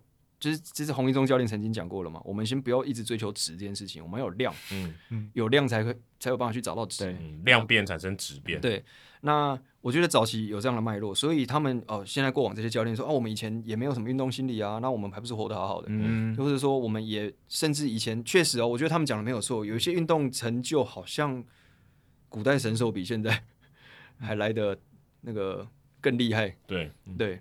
那他怎么发生的？我觉得，诶、欸，我可以尊重你的观点，但是问题是，现在的选手来源基层，我相信如果有基层教练有机会来上这个节目的时候，他你一定可以听到他很多干股谈，他甚至要拉下他的身份地地位，他可能曾经就像我们风鸣教练这样，他他对决过铃木一朗，诶，对对啊，他是一个曾经料理过铃木一郎的，就是国家队国家级等级的捕手，嗯、但他现在却需要亲走基层来，呃，可能。招生对，然后来跟孩那家长们说明为什么你孩子要送到我的球队来，嗯、甚至呃，他看到一些在可能，因为他有些时候会在学校游走嘛，啊、呃，就上班之前下午练球嘛，啊、嗯，早上他就会到，哎，看到一些可能在操场上运动表现、运动能力非常好的孩子，他也想要招揽来球队，嗯，那他可能要说服他的家长为什么他的小孩子要要去参参与球队，对，所以我说这个球员的来源的动机已经不同了，对，现在的球员不像以前你刚刚讲是社区养大，他现在是。就这种家长捧在手上，然后积极栽培这种这种方式，所以我觉得这个本质的不同会间接影响到说到顶端的时候，他也许会带着早期的经验，对，来，觉得哎、欸，其实我一开始我并没有想运动啊，是你拜托我来的。那这个时候，你为了这个运动成就，让我觉得我已经快撑不住了。我为什么不能为自己发声？我觉得这件事情，心理健康的议题，也也许有这样的一个力，那个环境脉络对在背后。所以我觉得，其实我们需要停下来，不是去辩论说哦，个人健康大于成就，还是说成就的价值大于个人健康，导致我们可以呃找到第三条路，就是我们努力找到适合你持平天稳天平的方式，持稳天平的方式，嗯、就是。也许这段期间你比较脆弱，或者是压力比较大，那我们停下来好好照顾你自己。那我们就打个空档或低速档，嗯嗯在竞技训练这件事情上。那当你比赛状态比较好的时候，我们在更多的重心摆在那个技术上面那边的训练。嗯、所以我觉得这个过程当中，我也正在找到一呃找寻一群，其实已经有找到一群教练，我们用这种呃也许适合这个时代的方式来看待这件事情。那在选手端，呃也是在呃呼吁，就是说。我们过往都会是在你状态不好的时候，你想很多，你想做非常多的事情。但是其实我觉得，呃，我的工作经验上面刚好反过来，你在状态不好的时候想简单一点，你的专长是什么？然后也许你就专注在这件事情上就好。然后等你你的状态越来越好了，你觉得有些技术你掌握的越来越成熟了，今天你觉得你整体的状况你更有力量了，你更有信心的时候，你反而这个时候是要想多一点。嗯，而不是像很多人觉得，哎、欸，我现在很顺，我不要想太多啊，就这样。哦、对，我说，当你状态好的时候，你你可以多想一点，你可以觉得说，哎、欸，过往哪些我做不到的事情，我现在想要挑战看看，更可以去反省一下。对，所以我，我我觉得这是一个、嗯、一个新的做法。然后，包含说检讨，什么时候检讨，其实不是比赛后的检讨，马上检讨。我觉得比赛后马上检讨这件事情，其实在实物上面都会有很多的困境嘛，就是很多的情绪对抗嘛。对对，嗯、而且。输，假设输球啊，那个我那情绪可能大过所有东西，沮丧嘛，大于一切。那我会觉得，其实有些我我们真的不需要，因为今天在比赛结束之后，呃，因为各自的观点，然后或者各自的盲点，然后在那个时候硬要一些对话，我觉得都会起上起上一些情绪上的武装，然后那种冲突，其实我觉得那都很没有必要。我们可不可以就是让彼此一点空间？嗯，那这个空间并不是我们漠视这件事情，或者是拒绝讨论。而是在我们可能隔天来，呃，理性恢复多了，情绪比较平复的时候，我们再来比较客观的检讨，我们呃昨天的比赛或者是前一阵子的比赛发生什么事情，对，然后不是用批判的方式来来做对话，嗯，然后我觉得其实这些脉络都有助于去取得我们刚刚讲的心理健康和追求卓越的平衡。欸，所以大阪直美他拒绝在赛后接受访问，嗯，这件事情，我们待过媒体那。嗯对于媒体的角度来讲，我觉得这个是一个职业球员他的责任，因为他的工作，嗯、这是他的工作之一。嗯、他不是上场打球，嗯、这场比赛结束了，嗯、他的工作就结束了。嗯，他也要面对媒体。一方面，他除了有点像表演给这些来买票进场的球迷看，嗯嗯嗯，他也必须接受媒体的访问，因为媒体某种程度上也是帮助他成名的一个推手。嗯，那他拒绝这件事情，就像你刚才讲的，在心理层面感觉是好的，嗯、因为他可以让他自己冷静一下。嗯，或许我们不要这么多情绪。嗯，可对媒体来讲，他需要记录下嗯当时的那个情绪，嗯、或是他当时怎么想的，让、呃、可能想要知道的这些球迷，嗯、他有一个这个管道可以知道。嗯、那你你你怎么看这件事情？如果是你作为一个假设，你可能是大阪直美的一个运动心理师，嗯。嗯嗯你会怎么建议他？还是你觉得他这样的做法是就 OK 就，就很好的？对对，嗯，其实我会觉得我们需要用一个新的眼光来看待现在的心理陪伴或心理功课。那我们最常讲的说，哦，你要有自己的想法，你要学会自我觉察。但我觉得这些事情其实它都有另外一面的风险，呃，也许很少被讨论到。比方说啊，今天大阪直美他觉察，他就是因为自我觉察能力很强，他感受到压力了。嗯，那。你就跟他说自我觉察很重要。那我现在的自我觉察就是，我觉得我不想去做这件事情。嗯、那如果我过去没有自我觉察，我没有感受到这个压力的话，是不是我就可以如呃，就是 routine 的去跟媒体做应对？嗯、对，对。所以我说很多东西又被我们开启了。那我觉得这种开启就是，要么你一开始就不要这样做，我就不要自我觉察。对对，对，呼吁大家不要自我觉察这样子，对，就就忽略自己的心理。对，或者或者回到过去，我们不要讨论心理健康。嗯、那我觉得这个话题开下去之后。永远，你都要用更多的心力去，呃理解很多的事情。嗯，一定会有人像大阪直美一样自我觉察到这样子的压力。那我会说，好，我今天我我没有办法代表大阪直美，但我代表一个状态，就是说今天我从事一项我喜欢的运动，那是我喜欢，起心动念是我喜欢。但走到后来，我会发现越来越多人把他自己的期待灌注到灌灌在我身上。身上，比方说，教练觉得你会赢，嗯，然后他孤注一掷的把他的所有时间、家庭生活都牺牲掉，对，都陪伴着你。那你却在最后，对，对你你却在最后一刻说你不想比了，嗯。但是对选手来讲，这这是我的路啊，我我想开始，我想结束，Why not？但是对教练觉得，哎，不是啊。你你的这段路是我也参与其中啊，我已经投注在你身上，我没有办法上场哎、欸。对，那你现在跟我说你要退出，那我过去的牺牲算什么？甚至可以说选手有点自私。对，你说自私对，那我就说，回到媒体，就是说你们也在从事一份工作嘛。你们今天写文章，今天呃出国出差，然后有这些专访，也是为了养家糊口嘛。对对。那如果今天你的受访对象每一个都不出席了，嗯，那。这份工作还剩下什么？哦，还剩下苏慧伦跟羽泉。对，那我觉得其实现在要去思考的是这件事情，所以我觉得我们每一个人在这个环境里头的都需要被同理。嗯，我觉得重新比较冷静的停下来之后，再来寻求我们一个合作的共识。对，那你说选选手自私吗？那我觉得这个东西也不完全，因为就像我们每一个人都有一些压力状态。嗯。也许就像我们在工作上面，如果我们是打卡制的，也许我们今天可能生病或者是状态不好的时候，我们想请假就请假。嗯。但也许呃，对选手你说大阪直美那个状态，他可能也是一个想要请假的状态。对。但我们在平常被请假的时候，你想象一下，如果我们被老板说：“哎、欸，你很自私，你工作完成了吗？”那你的感受又会是如何？最后是一个关键的会议，然后你就没有出席。对对对对。某种程度上是真的蛮自私，因为你可能你的工作。对，一个合约最后要签了，对啊，那天没有出席，然后合约走了，就是合约跑掉了，对，然后可能损失好几亿都有可能。对，但是你你请假的理由，可能有你生命课题上面一个更重要的，呃，对你个人意义非常巨大，胜过工作意义。比方说你家人生病，对，你家人离开，或者是你在乎的一件事情它变卦了，你真的没有办法用最干净、最健康的状态来回你的工作。那即便你勉强出席，也许。你更会把一件事情搞砸。那我记得像，呃，在美国跟日本有一个很很明显的职棒文化不同，就是美国如果这个你的太太要待产，她一定请假。对对对，世界大赛我也照请，对不对？对，几乎是最重要的比赛了吧？世界大赛最重要的比赛，对，我 paternity leave 一定都有的。或是明星赛，可是明星赛虽然重要性没那么高，但是也是一个荣耀，我也会选择请假。日本不是哎，嗯，还是要去打球，照打。你那天你就算是没有先发，你也要给我出现在球场。对对对对。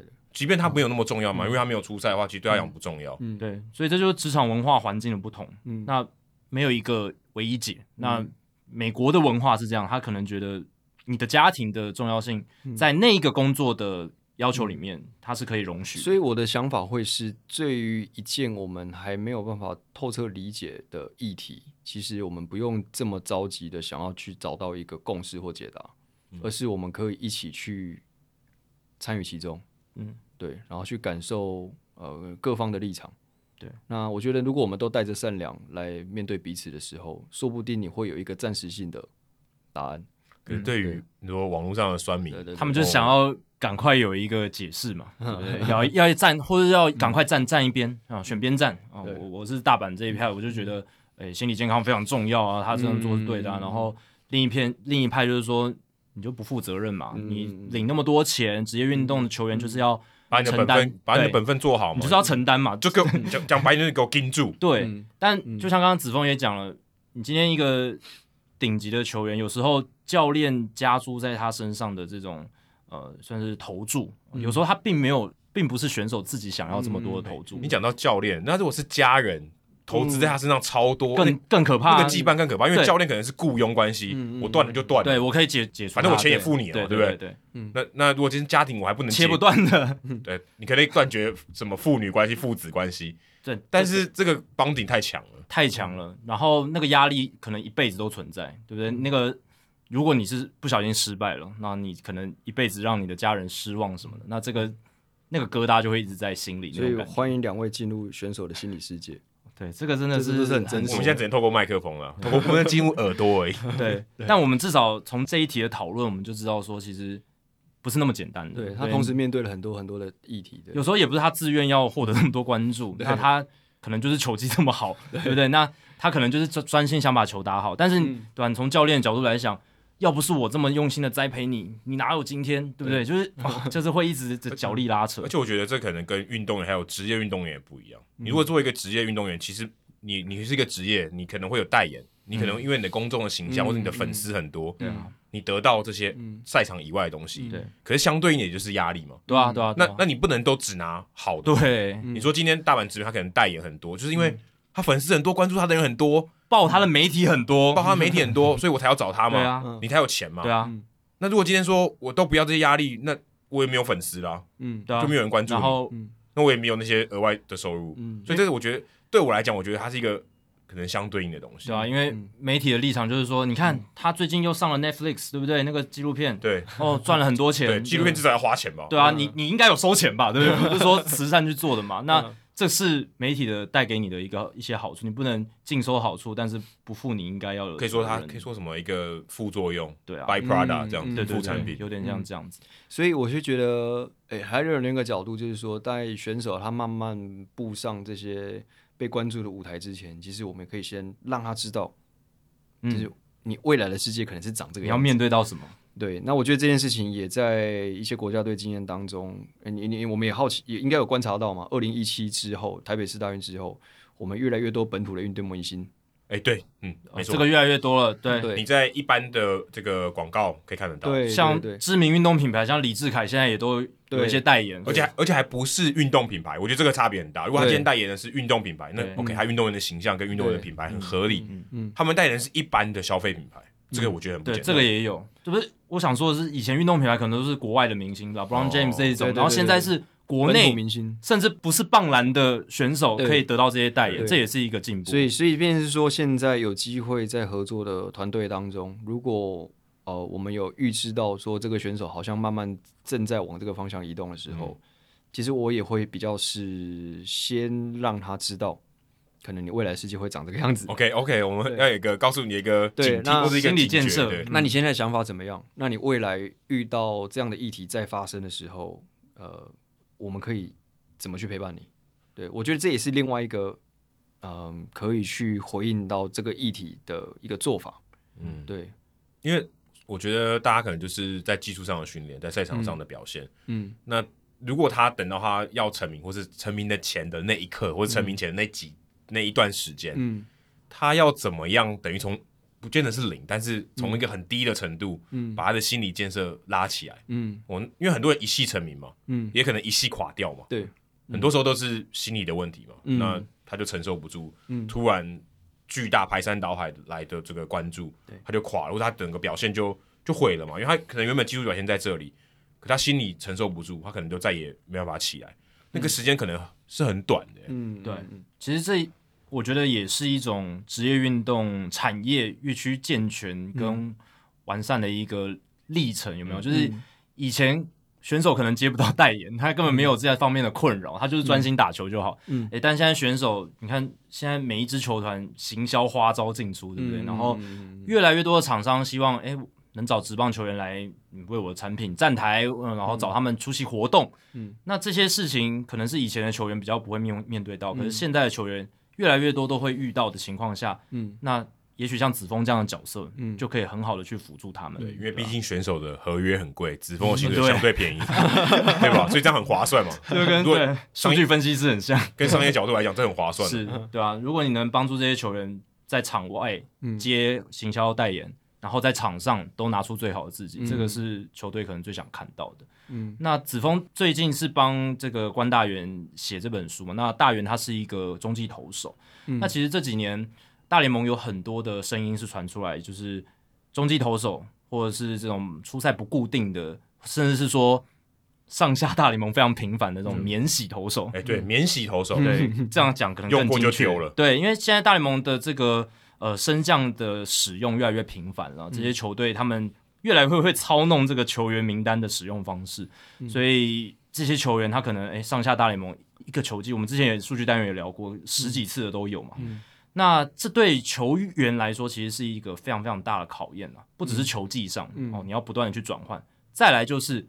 哎，你居住的地方要一直换来换去，嗯、你一下子上大联盟，一下子在小联盟，然后你一下子要面对那么高层级，面对不同的队友，一下又要回到小联盟的休息室。而且我觉得最大的这个还不是物理上的那种感觉，嗯、你切换地方，而是一种不信任感。对啊，对啊，对啊，你会觉得，哎，球队是不是一直觉得我投不好，就站不稳，站不稳，回去，对，一投一下不信任票，被投了十几张，哦，没有，他先给你一个信任票，再给你一个不信任票，怎怎么那么阴晴不定？就像你交一个女朋友，分分合合，对，我那感觉很差呢。对啊，然后有时候中继投手的情况是，哎，教练。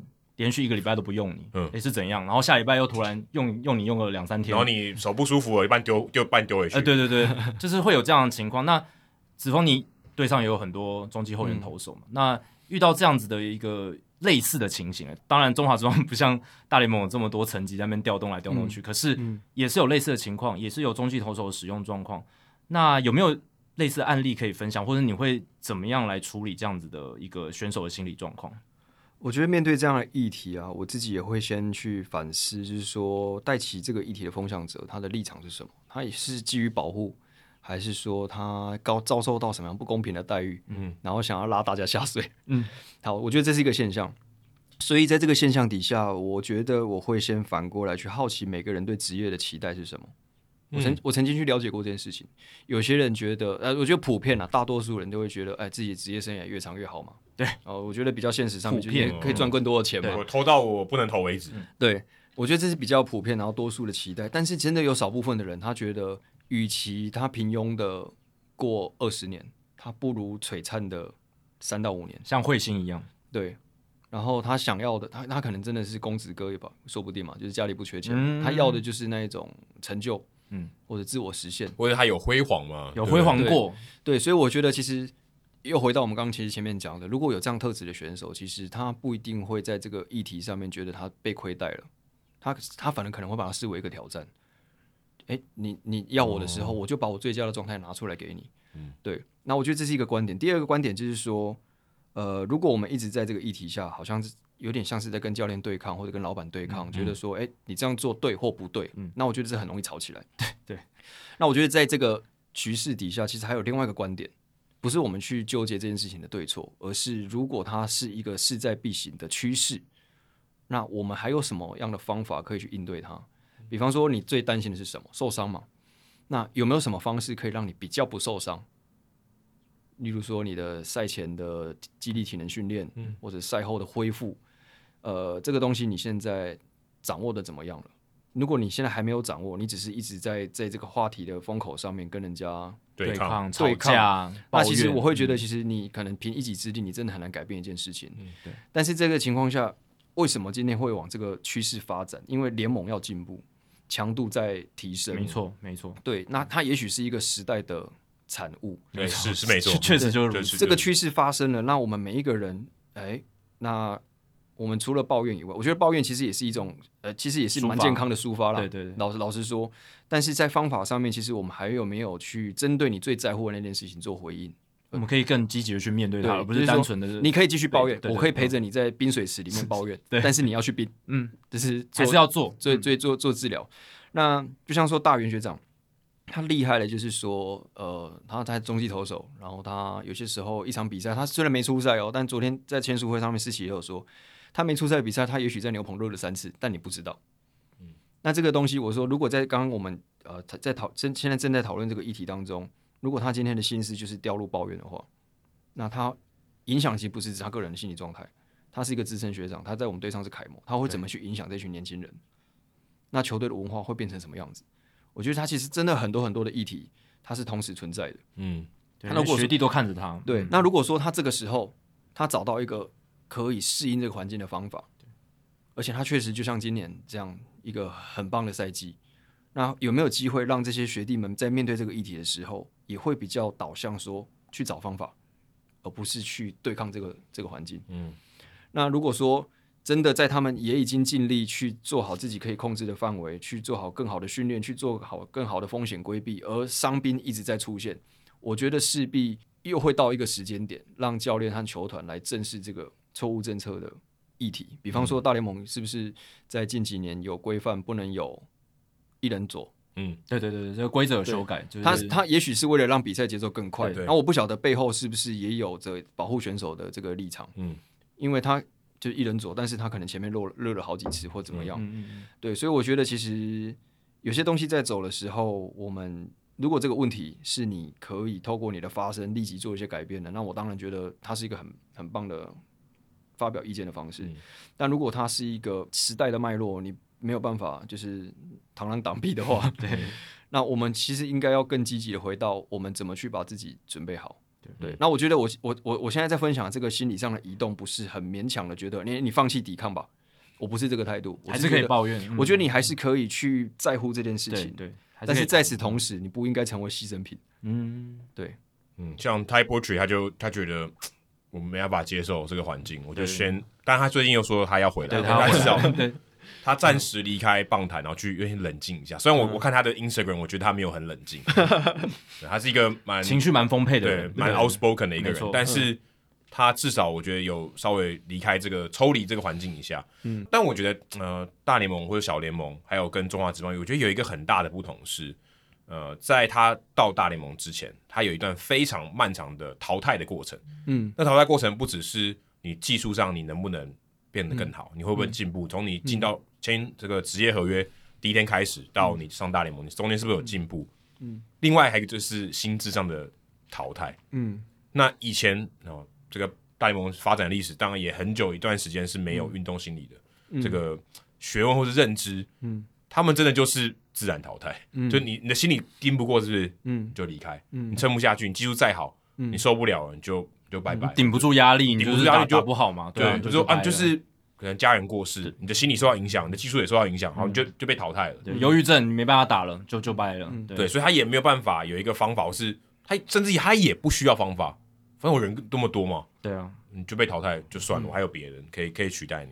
嗯，那我觉得中华职棒可能比较没有办法到这种情况哦，就他的这个可以说心智的建立的这个过程没那么长，嗯、你不太可能等个五年嘛。嗯，泰选的成绩没有那么多了。对，就是对啊，你在呃上到一军之前，你不可能让你等个五年在、嗯、在二军嘛，基本、嗯、基本上不太可能。你现在看到很多高中毕业进来了。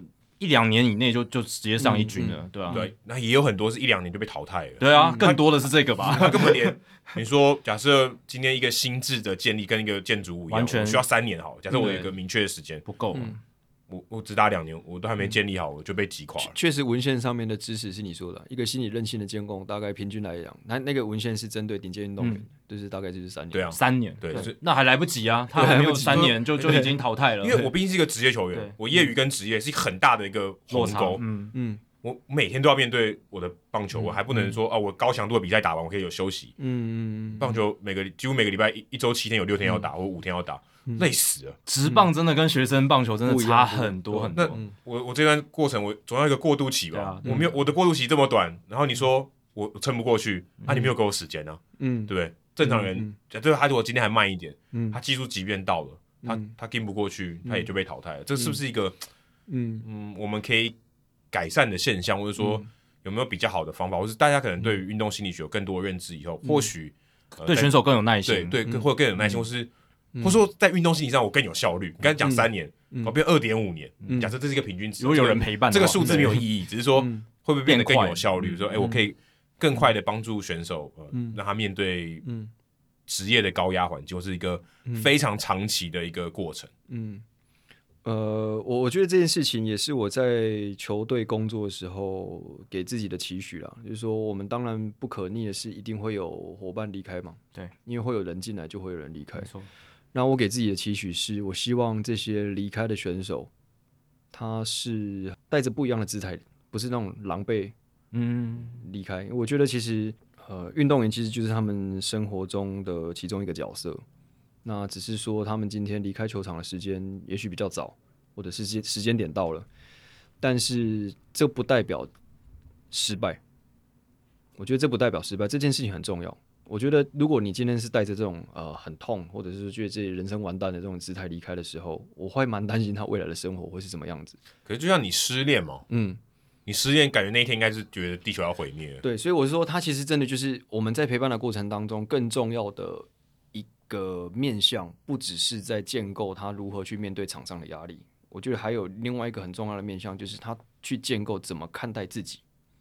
嗯，对，哇，这个很很深的，这是所有人的课题吧？对，那其实我会觉得刚好我在乎这件事，那球团也也也有这样的空间，可以让我们来一起探索这件事。嗯，所以像我们今年离开的选手，有几位我有还是关心他们说，哎，那现在自己生涯规划。啊、呃，是什么？然后现在生活上面有遇到什么样的呃状态？这样，我那你以后你以后关心的人有很多，做越久你关心的人越多。对，不过其实反过来也是，我们也不用小看。其实应该是说，如果他们在这个过程当中已经可以自给自足了，我觉得其实这我们心理工作都有一个前提，你不会是一辈子都仰赖我的。因为我刚刚讲的，嗯、我今天跟你在一起，我并不是要扮演你的导师，我扮演的是一个你心中的另外一个你。嗯，所以我在说我们一起努力的时候，那个那个我们有阶段性的，就是说现在在你还没有一个清楚的自我形象的时候，那个我们是我跟你，但是你慢慢建构出你自己的那种内在力量的时候的那个我们是你跟你自己。我天，好深哦！真，对，我突然有点被催眠的感觉。对，所以当我们势必都会有分手的那一天，那。分手的那一天的时候，我心中期待的画面是，你就知道你呃结束了一段旅程，嗯，但是会有一段新的开始，嗯，而在这个新的开始，你不是真的从零开始，你已经有一个只棒球教给你的故事、嗯、或人生观，对，然后你可以在那边很笃定的在把你曾经在棒球场上获得的那些经验历练，然后成为。下一段一个很好的开始，这样。我我听你讲这个，我突然有一种很深的感觉，嗯，就是作为一个心理师，然后或者心理相关的工作，嗯，他自己的心 心理承受能力也要蛮强的，因为他一直变成别人哎、欸。嗯、你刚不说你你希望那个人是你跟你自己嘛？等于你要扮演他那个人，嗯，那你你同时间同一个时空下面，你可能要辅导很多的球员，对，嗯。你不会精神分裂吗？因为你心里承受的也很多了。对，就像你，你假设你要讨好每一个女朋友，假设女朋友超多好，你不疯掉吗？对不对？就是你还不是时间管理的问题，而是你如何切换的这个不同人的角色。我觉得这个情绪压力超大，有点像是呃，有点像演员，嗯，对吧？演员不是说呃，人家说他有时候可能杀青了，他出不了戏，你知道吗？对，他陷在那个角色里面，你你。你还同时扮演超多角色的，嗯，你不是可能你可能同时嘎好几档戏，嗯，这个人受得了吗？呃，我觉得，所以我需要伙伴啊。我的伙伴，我认为就是像我们呃一起出书的大元，嗯，或者是一起正在努力的思齐，甚至我们的农场恰哥。我觉得其实我们慢慢越有一个共识的时候，我还蛮需要这一群资深选手或者是教练，我们用着同样的姿态在。陪伴这些人，嗯，因为就是就像，呃，就是 Adam 哥这边讲的，就是我可能没分身乏术，球队七十个人呢，甚至甚甚至有些时候，我跟翻译还有防护人员，我们都还要再交心，嗯，对啊，我球队这么多人，对职员也这么多人交心也不容易，防守范围很大。我跟你讲，你可以利用 Podcast，可以同时可以交心很多人。对，那我会说，其实我们这些有历练的选手也认同我们的做法之后，他们也可以用他们的角色。来推出这件事情，嗯、那毕竟因为他们甚至是选手，就是他们的大学长。嗯，我觉得有些时候他们在传递这些讯息或走这段路的时候，可以比我更贴近他们。嗯，因为我真的没有上场打过一次打席嘛。嗯，我并不是真的职棒球员。对我，我也没有上场投过一场职业比赛 的球。对，所以有些东西我也只能间接从他们身上，然后去在我心中模拟那个画面。但如果有一个他真的就是打过球。参与过国际赛，然后被那种怪物级的对手摧残过的这些大学长们，有同样的一个心智，想要去陪伴他们，我会觉得其实我真的很很很期待这件事情，就变成你的战友了，不是只有你自己一个运动心理，只是对，所以变成是说，就像大宇很常会讲说，我们很常在聊天，其实很多时候聊的不是我跟他，嗯、我们在分享的是，哎，这群小朋友们，这群小象们正在经历什么，嗯。然后我们可以用什么样的方式去协助他们？对。然后我觉得每一个世代，呃，例如说，呃，比较资深的、中生代的，然后我们都会可以找到这样的球员，让他变成就是扩散开来，开枝散叶。对，有深度，然后也有广度的一个网络这样，还不能只有中心兄弟啊。对啊，因为你刚才在讲那个高中球员成熟度不够的这种例子，嗯、我就想到去年转球探的吴国豪，他是统一师的嘛，嗯，嗯可是他的例子就是一个很经典的，他自己在受访的时候他就说，他是二零一四年选秀选中，他那时候是高中球员，嗯、也是来自平镇，嗯、不知道你有没有遇到他？有有吗？对不对？那吴国豪他。在受访的时候，他就说那个时候，哎，很幸运被选中。可是他也坦诚说，他心里没有做好准备。他说，在高中失败，责任由教练扛；职棒选手成绩是自己的，责任要自己扛。一下子从高中转到职业，面对这么多的压力，他没办法排解，成熟度还没有那么高。这是他自己检讨自己这个职业生涯，他觉得他遇到的一个问题。七年的浓缩精华在这几句话里面，真的，因为他后来。其实他在二军打的还不错哦，但是他到一军就是一直发挥不出来。嗯，那去年就决定高挂球鞋，嗯，改任球探。不过这也是像你讲，他，嗯，你找到了一个新的定位，这不一定是坏事。嗯，搞不好他离开了这个球员的身份，他可以找到新的一片天。只要他自己的这个内心准备是足够的。不过比利病魔球他就是一个这样的球员哦，他成为一个非常好的总管嘛。对，所以我觉得吴国豪这个例子就是一个蛮经典，而且我相信。他未来在统一球团，他不只是球探角色，他搞不好也可以运用他自己内心的这个经历哦，嗯、来帮助年轻的球员去面对到从业余转职业的那个心理压力。对，而且球探他就第一手要接触到这些球员，对啊，对啊，对啊，所以他，他就可以跟他们聊了。对对对，对，对啊，你说的没错，国豪一直因为从高中认识他，然后陆陆续续也是有在关心他在职棒上面的一些历练。那确实他在转球探的时候，我有送他一本书。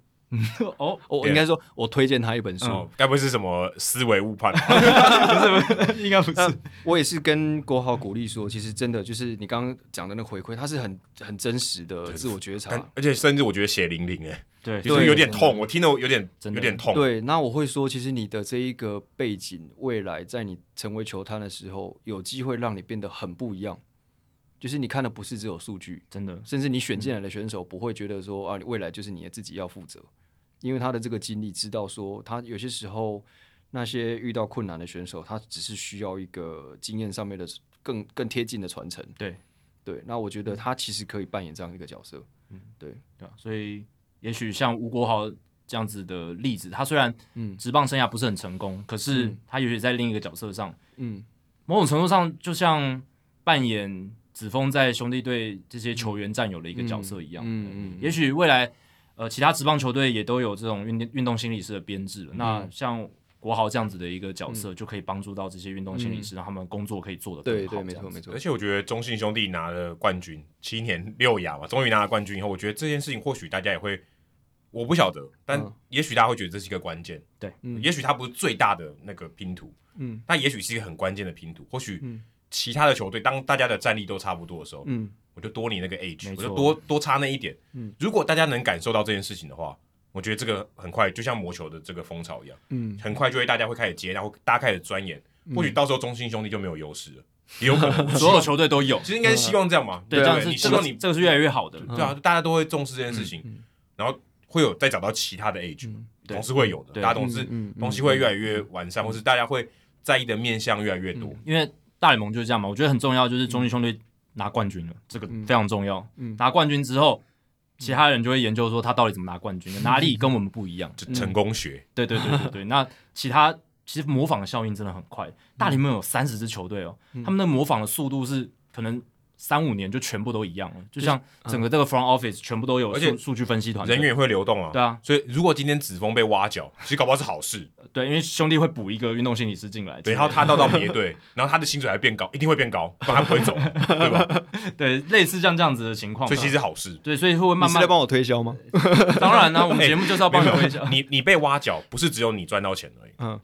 某种程度上代表环境开始重视了，Okay. 所以这是好事，这绝对是一个好的征兆，okay. Okay. 对不对？你的同事、你的学弟学妹，嗯，就有机会进进、嗯、来这个，对，就等于你，你原本在这个这个位置，你被往前推了一把，嗯，原本你的位置就有人补上，嗯，代表又多一个缺，多一个缺，这实际上是这样，嗯、而且你的价值被人家看到，不然你不会，嗯、你不会加薪嘛，嗯、你不会，你不会有人用高薪挖角你嘛，嗯嗯，所以这是好事，嗯。嗯那最后我想问的就是，也是跟时事有关啦，就是说这两年已经。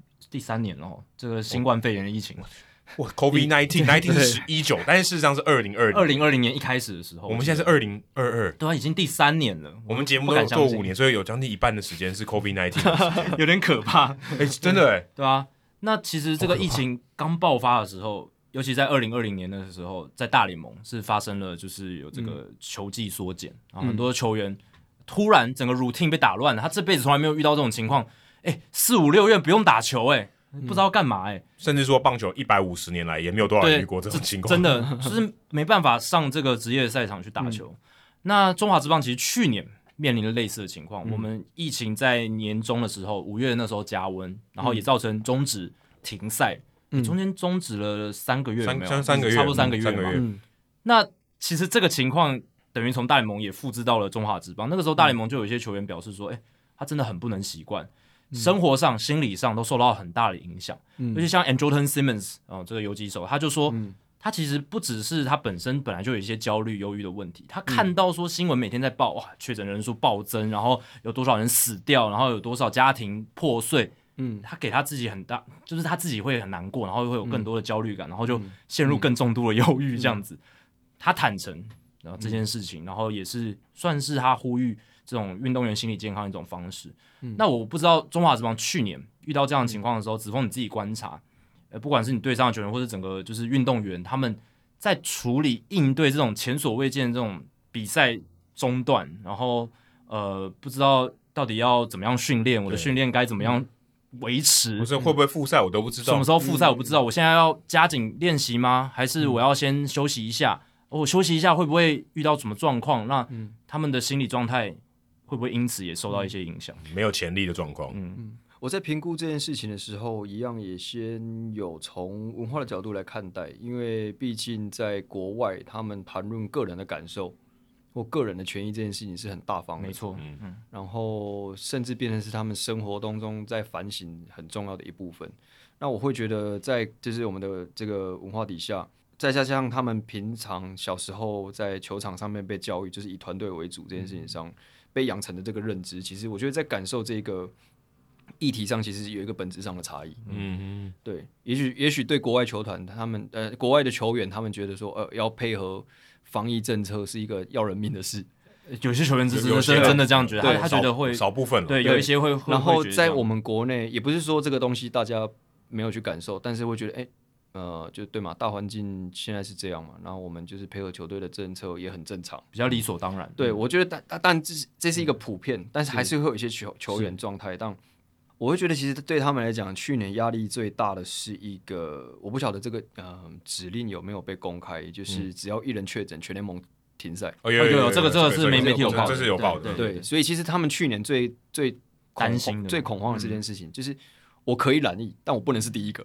哦，对，这其实蛮可怕的，而且这有一种连做法的感觉，对，就是。哇！如果我是那个影响最大，我是 Rudy Gobert 的话，哇塞，我就最先，我还不是只有确诊的痛苦而已。那个标签会一直贴在你身上，就是大雷包，对，大雷就是 NBA 第一个，就跟 Rudy Gobert 一样，Rudy Gobert 一样。对，所以他们其实去年最慌张的是这件事情。对，那你说阴影的做法是什么？因为其实有一段时间，他们真的被最高规格的保护的时候，是我也没有办法到队上去哦，连你也都没办法接触到他们。对，因为就是尽尽可能减少一些接触接触。嗯，那我觉得，因为毕竟我南北在跑嘛，对，因为一军二军那个时候是分开的，分流练习。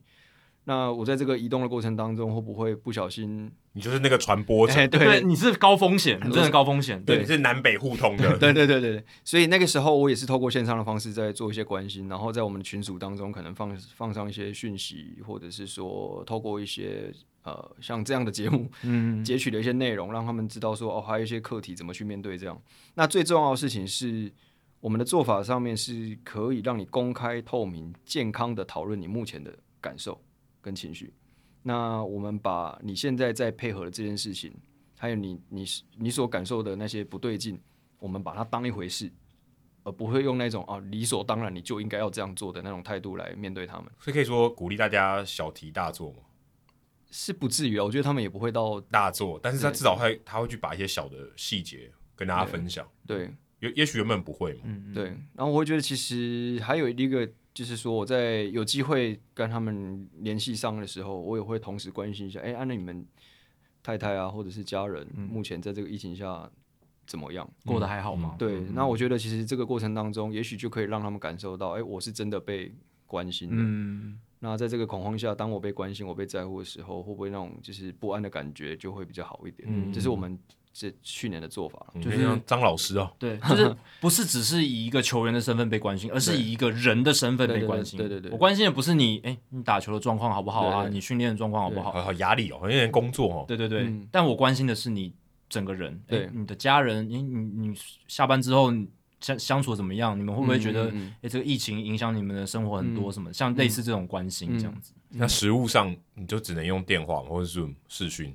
我其实那一段空白的时间也没有待太长，大概两周吧。哦，才两周，哦那好哦那还好。对，然后到后来，因为球队就有一些配合的嘛，例如说你要来，可能做快筛或什么的，嗯确保你是健康的。对嗯对，那就慢慢陆陆续续又回到球队上面去做一些接触，这样。对，因为我原本想问说，如果你今天没办法就是面对面跟球员讲话，会不会对你的工作上面有一些实务上的困难？因为对我们来讲有很，就是如果我们没办法面对面访谈的话，其实对我跟 Adam 录这个节目就有很大的困难。对，而且说真的，说真的，我们没有交心的程度没有到那么高，嗯对不对？我没有到十指紧扣，你的你的可能要，对你的对运动心理的性质比较不一样。对，就是你需要他更更坦诚，或是那那可能更需要面对面嘛，对，应该是这样吧？不过其实你有一定的默契之后，我觉得透过 Line 啊，或者是一些通讯，还是可以做得到了。嗯就是你们的默契一定到一定程度的时候，就比方说我们今天会前有聊嘛，就是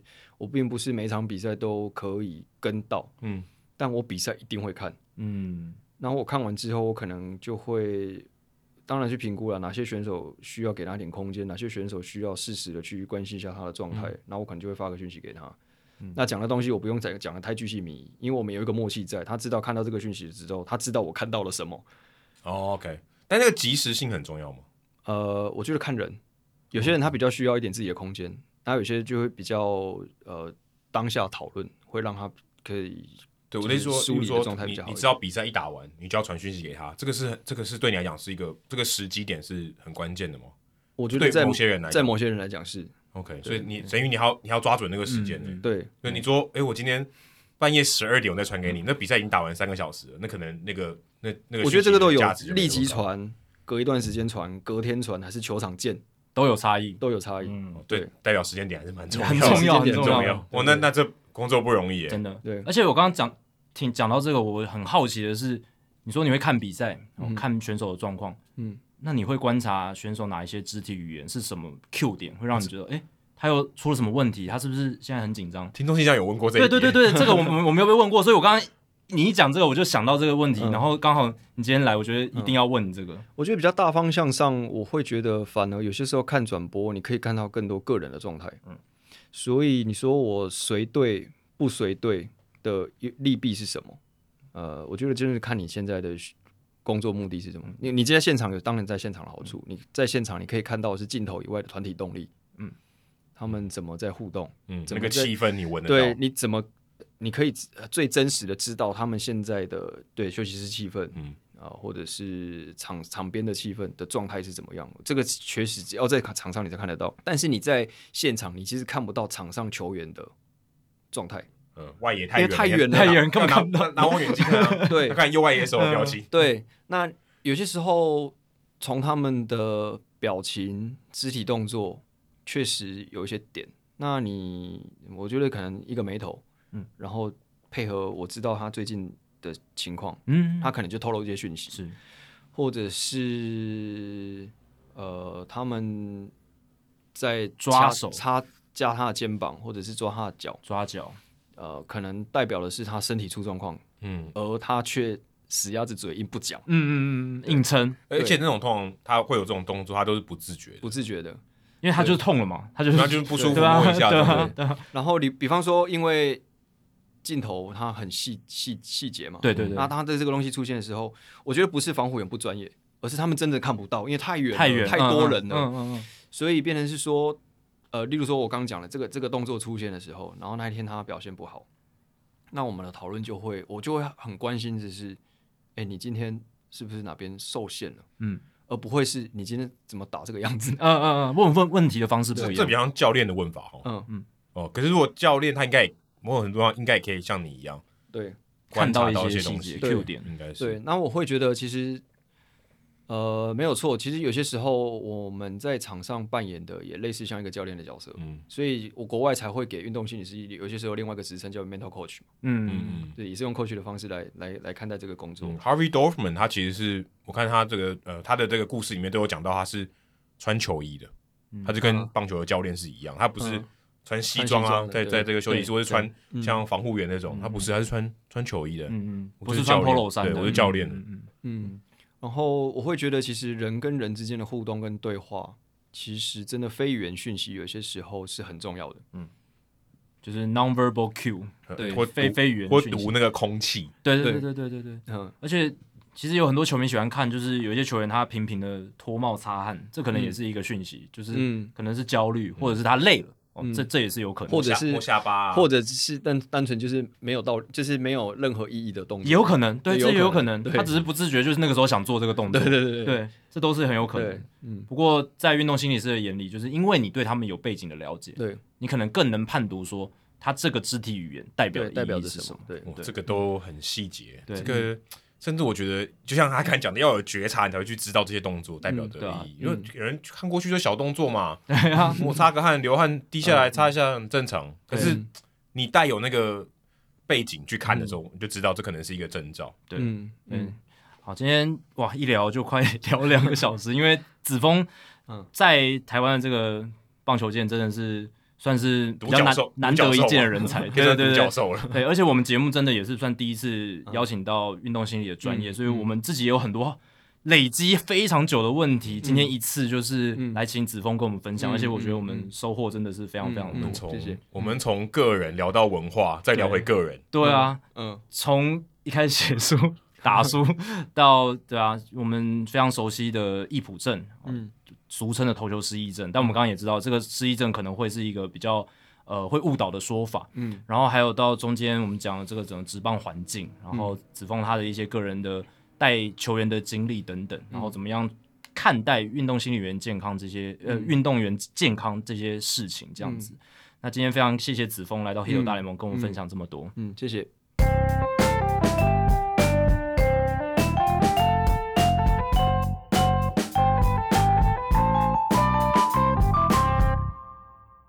非常感谢子峰跟我们分享了这么多。那我们来解答一下冷知识的答案哦。冷知识，因为我刚才也有讲到小联盟嘛，对不对？有有冷知识的答案，Jacky 猜什么？响尾蛇，嗯，林家正、林凯威、陈胜平、陈胜平，还有还有谁呢？还有谁？还有林玉敏啊。哦，林玉敏哦，这个最近的，对他们都签零呢。你看那个，对对，都零一堆零，三零一层，三零一层，哎。哎，有四位哦，有四位，最多的，最多。哦，就我说我猜对了，对啊，林玉明就加上去嘛，哦，所以比海盗队刚好多出一位，对，海盗队多出一位，那巨人队现在有两位了，对对对，所以大家如果跟，但这个不是新的球员了，黄伟杰，黄伟杰也要加入巨人队，非常恭喜他，邓凯威一起，对，还有机会在。大联盟体系继续奋斗，这样子。对，那像教士队有宋文华，对啊，张景玉在水手，嗯，林辉胜跟郑浩君在道奇，嗯，那刚刚提到说曾宗哲、陈柏宇跟呃张宏仁他们是在海盗。所以这几个都还算蛮多的，红袜队就刘志荣，刘志荣只有一个。那因为林子伟也离开了，对。那张玉成在守护者，守护者哦，现在要更名守护者，大家要改一下习惯。克里夫兰的那支球队，对对对对，克里夫兰的球队。对，所以还有庄成仲敖，最近刚签的，对，Adam 刚签，在运动家，在运动家，还有李浩宇，哦，也在费城人，是，不然费城人原本也是三个，哎，但是一一下两走了两个，对，现在只剩一个，所以就这么多，所以哎，其实不少。现在在小联盟奋斗的台湾球员也是蛮多。哎，所以守护者现在小联盟已经没有台湾球员了，对，只剩只剩张运成在大联盟，胡志伟都回回来了，对，胡志伟回来了，江少庆也回来了，吉吉姚巩冠也回来了，哇。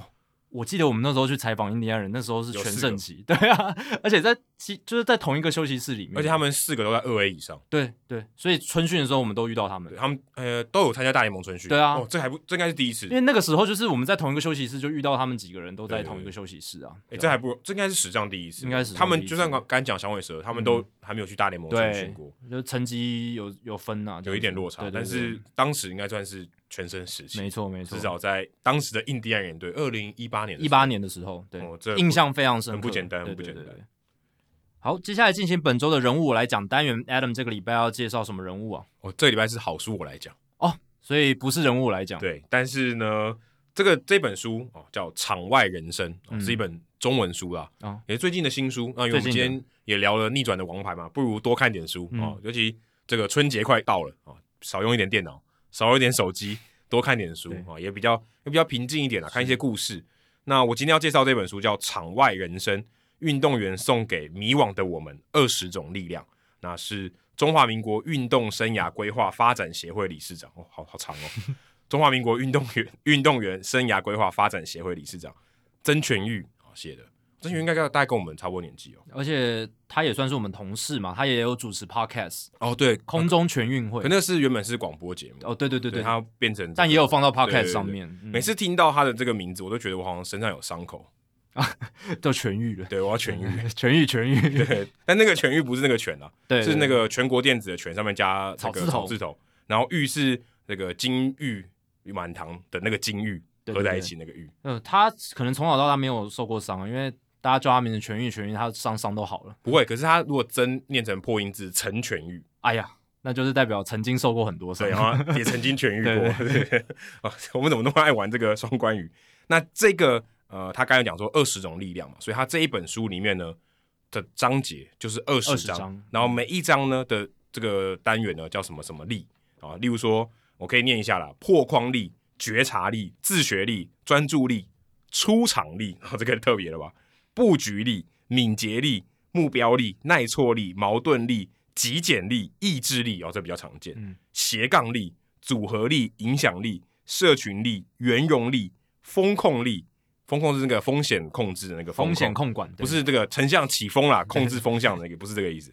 回顾力，最后一个我觉得最特别，借力使力哦，也是蛮厉害的，能想出二十个力，也增加我的词汇。但是说真的，我们平常看到的应该只有意志力跟专注力。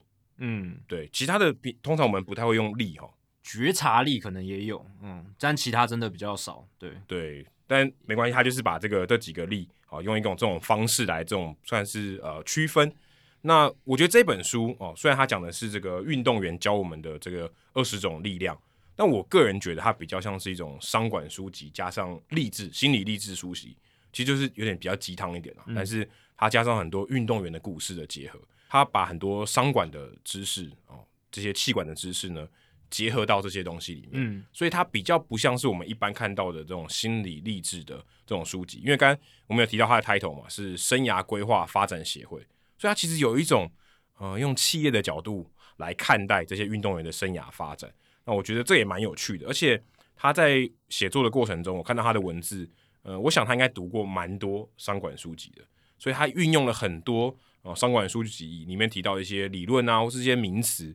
套用在哦这个运动员的生涯规划，或是他如何面对他的困难的时候，用一些商管方面的知识来哦来辅佐这些运动员怎么去思考，也辅佐我们自己怎么去思考。嗯，很多这种商业的知识，其实在里面有提到。所以如果你对于这个呃商管有点兴趣，或是你对呃可能商管没有那么了解，你也可以看这本书，也许可以得到一些不同的启发。那对我自己来讲，我觉得看这本书哦、呃，让我认识蛮多台湾的运动员。嗯，这些运动员不见得是什么郭幸存啊。呃，杨永伟啊，很有名，李志凯啊，李志凯这些，而是一些其他的，可能可能或许在名气上面没有这么大的，但他有一些我觉得蛮特别的故事，啊，透过这本书来讲求他特别的一些应对一些困难的方式，我觉得这一点是蛮不错的。但是我也必须说一下，很坦诚的，我觉得就像我们刚才在访问的时候也有聊到啊，其实，在访问之前我已经准备好这本书，但是没想到刚刚的子峰也有聊到，他其实像希望写这本像逆转的王牌的时候，他其实有蛮多的部分。是在讲失败的时候，嗯，很多呃可以说比较黑暗啊、呃、比较阴暗的地方，一般人鸡汤不会这样嘛，对不对？你不会给那个呃很苦的苦苦茶，谁谁要买苦茶？但有些人想要买苦茶，对，应该是说他不会是全，如果一般鸡汤的说，他不会整个失败结束还是失败啊，他失败之后会有一个励志的过程，然后最后引导到成功这样子。但子枫想要强调的是，其实人生。有时候失败就真的失败了，而且就是，而且这是这是事实，就就没有逆转了，就这是失败。对，所以他也想呈现这一个风貌。对，但这本书我觉得就是比较比较正面一点，就像我刚才讲，嗯、我刚才举的例子就是鸡汤、嗯，对，也甚至你可以说，嗯，会比较烫口，就是我会觉得，的确我有点被冒犯的感觉，就是有这么简单吗？嗯、有这么正面吗？每一个事情都可以最后变成正向的结果吗？这样子对，或者说他的确有谈到他的失败，嗯、可是他最后导向都是一个好的结果，嗯、所以这一点我觉得是比较比较，我们个人是没有这么喜欢的。然后他也是写别人的故事，当然他里面有提到他自己，但是这些别人的故事，我觉得呃，可能因为他比较带往成功的这个方向，人味我觉得少了一点啊，因为毕竟人都很挣扎啊，嗯、这些部分当然他想要呈现的可也许。不是这种，他希望给你多更多正向的东西。但我觉得对我来讲，我觉得也也许我比较想看到一些他经历挣扎或经历痛苦的这些阶段。那其实他书中里面有几个不错的例子哦，像他有提到说，如果你一个人要如何突破现在的框架，怎么样做改变，你可以用 MVP 的概念。这个 MVP 不是什么 Most Valuable Player，这个 MVP 制造机那个 MVP 不是，是商管里面我们尤其在讲我们讲敏捷的时候，敏捷改变的时候。我们会提到一个 MVP 的概念，叫做最小可行性商品，啊，叫做 Minimum Viable Product。这个概念其实如果你没有读商管书籍，或是你不是在新创科技圈，你可能没有概念。嗯，但他就讲说，你如果今天我举个例子哦，你今天想做一台车子，你会怎么做呢？你会先做轮子，再做框架，再做什么引擎，再一个一个搭上去。但你最后可能发现，哇，我做了好几年，就发现这车子不合用，嗯，那我前面不都白费了吗？嗯，他想要传达的概念就是，哎，你开始可以不用先做车车子。你可以做滑板车啊，比较简单吧。嗯，慢慢改进你的商品，好，从最小的可行性商品来试验你的这个呃想法是不是正确的。其实跟我们做 podcast 很类似。对，我刚才想到，就是我们做这个 podcast 诞生的过程就是这样嘛。如果一开始我们就要做电视节目，嗯，那我那我很快就失败，我光找钱我就就失败了。甚至是说，我们如果我们一开始就要达到我们自己有在听的 podcast 标准，那那那那也做不到，那可能也做不下去，也也活不下去。也许还是一个稍微比较可及。但是如果今天我们就看到电视节目，对啊。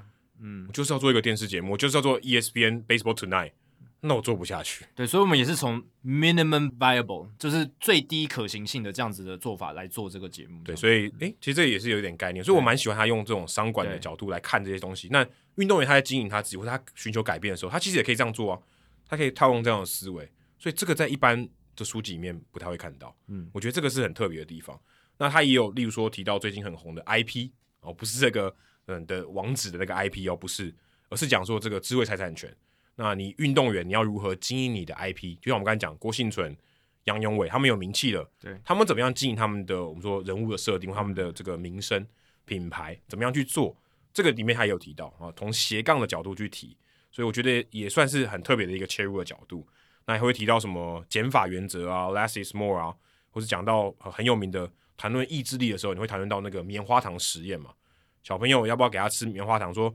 你等一下再吃，他愿不愿意听？他能不能延迟享受？啊，就可以看出这个小朋友他未来的意志力可能是怎么样。嗯、但这个这个实验是有瑕疵的，只是这是一个蛮经典的实验，所以他在这本书里面也会提到，所以可以嗯，大概隐隐约约中可以看得出来，全愈啊，他读很多书，对，饱读诗书啊，旁征博引很多的例子。那这个当然也很多了，但是我觉得，我觉得原创的东西可能稍微少一点。那里面其实也有提到一些棒球的例子，例如说他有讲到 Ted Williams 打击之神，打击之神，他有提到他的这个选球的纪律，我们讲 play discipline，什么情况的球他该打，什么情况下不该打，这是他最厉害的地方。对，其实 Ted Williams 并不是说他什么球都打得到，他只是最会选自己适合攻击的球来打。对，所以这就是他讲专注力的时候，他就谈到 Ted Williams，或讲说意志力的时候，他讲到大谷翔平怎么样去培养他的这个规划。哦，怎么样去做这些用九宫格？嗯、我们的访问里面有提到，或是 Jim Abbott 他讲说他的这个耐挫力，独臂投手，独臂投手天生少一只，嗯、虽然少一只手臂，嗯、少一只手掌。嗯、那他怎么样度过这个难关？哦，甚至被选到美国队，甚至在洋基队投球，怎么样还投出无安打比赛？这个够厉害了吧？但他也是一个成功的例子。如果你今天说真的独臂，你要成功，坦白说真的很难，失败了太多太多了，失败几千个人只有一个 Abbott，所以这个真的很难。那其中里面，我觉得有一篇我觉得最有趣，就真的跟他的这个名字很像，就是矛盾力。矛盾的怎么会有力量？嗯，矛一个矛一个盾，应该不是抵消吗？怎么会有力呢？他的其实他想说的是，呃，你的不见得要那么正面。你如果你可以去负面的思考，或许也可以帮助你成功。那他的把这种思考方式称为预防性的负面思考，就是你思考最坏的情况，那再来拟定策略，如何去避免这个最差的情况。所以他的想法是这样子，我们希望得到最好的结果，但我们为最坏做打算。对，有点类似这种概念。那最重要的还是你要知道你现在是负面的，这是很关键的。如果你不知道你在现在负面，你陷入到一个负面情绪，可是你不知道，你怎么样去做？你说好，那我们现在如何避免负面？如果我都不知道我负面，我怎么知道我如何避免负面呢？所以这个是啊一个最重要的前提，你才能去做准备。那这本书呢，其实还有一个很特别的价值，它最后面的一些工具的附录里面有提到《Hito 大联盟》哦哦，还有提到几个你可以去听，就是鼓励读者去听的 Podcast，里面有提到《Hito 大联盟》。他有写集数吗？没有，没有，他就推荐这个节目这样子。OK OK，但他的这个节目的介绍呢，有点小偷懒，有点小偷懒，因为他我我可以念一下哦。OK，而且《Hito 大联盟》冒号。是全世界第一个中文的 MLB Podcast。我们哦，不是不是不是我们，有两位棒坛知名的专业主持人，前驻美特派记者 Adam，好球带的李炳生，这个没有更新啊，对对对，这个没有更新。这本书很新哦，对，这本书对资讯是旧的，对，但这本书一月多才出的，所以其实很新。所以这边是资讯是旧的，并不定期会邀集不同的来宾来到节目中。我想全玉应该是有听过我们节目的一些访谈，嗯，然后有得到一些资讯这样子，对对，所以也感谢他把我们写进他的书里面，对，至少一百年后人家看到这本书，还知道有《Hito 大联盟》这个节目，对对，有留下一点记录，但至少看思维误判跟 MVP 制造机会也有了，也有也有也有，所以大家如果有兴趣的话，这本书其实我也蛮推荐的。如果你平常没有在看商管书籍，我觉得这本书可以给蛮多启发的，而且我相信，虽然 Adam 现在可能希望说看到一些诶。比较真实这种失败的带有失败一些故事的案例，嗯、但我相信有些人也喜欢看鸡汤嘛，对不对？也也喜欢得到一些正向能量，对，或者是可能因为我以前在新创公司，所以有些概念我就觉得有一点老生常谈，你已经知道了，对，对，但我相信很多人还不知道，所以对，如果你真的平常比较没有看商管书籍，我觉得这本书真的是。不仅有励志，也有一些商管的概念，我觉得蛮棒的。应该算入门款，算还不错的一个书籍哈。对，而且如果你对运动这个就是领域有兴趣，听我们节目一定有兴趣啊。但，这已经不是前提了。你听我们节目，你我觉得你应该会对这本书是很有兴趣的。对啊，最近全愈在脸书上非常积极的在这个行销他的书，也帮他顺便打一下，因为要写这本书也不容易啊，就是也也是很努力这样子。这至少这是他自己一个人写完，我觉得非常不简单。没错，非常佩服可以写完这本书。对。好，接下来数据单元哦，非常佩服，也要佩服老板愿意花钱啊，愿意花钱请子峰，对对啊，没有老板的支持啊，是没有我们这些就是职棒，对不对？这些所以说职位职务，还有周边产业的从业人员就没有这些，所以也是要感谢老板。不过今天数据单元要讲到老板的部分，是一个客观评估老板花钱的意愿这样子的一个数据。你会想说，这个其实是呼应到。我们前两集讲那个 Patrick Brennan 的这个评估球队的球员养成系统，其实是类似，就是他要去衡量一个我们平常很难去量化的东西，然后去尝试看看可不可以量化这件事。嗯、我们常常会讲说啊，这个老板不想花钱哦，这个老板很抠，或者是哦那个老板诶花很多钱啊，球员球队才会变强，什么买了很多球员，但是到底一支球队他到底愿意？这个意愿有多高？他花钱的意愿有多高？嗯，哎，这个要怎么来评量？铁公鸡指数，对对对对对，可以这样讲。铁公鸡指数这个取得还蛮好的。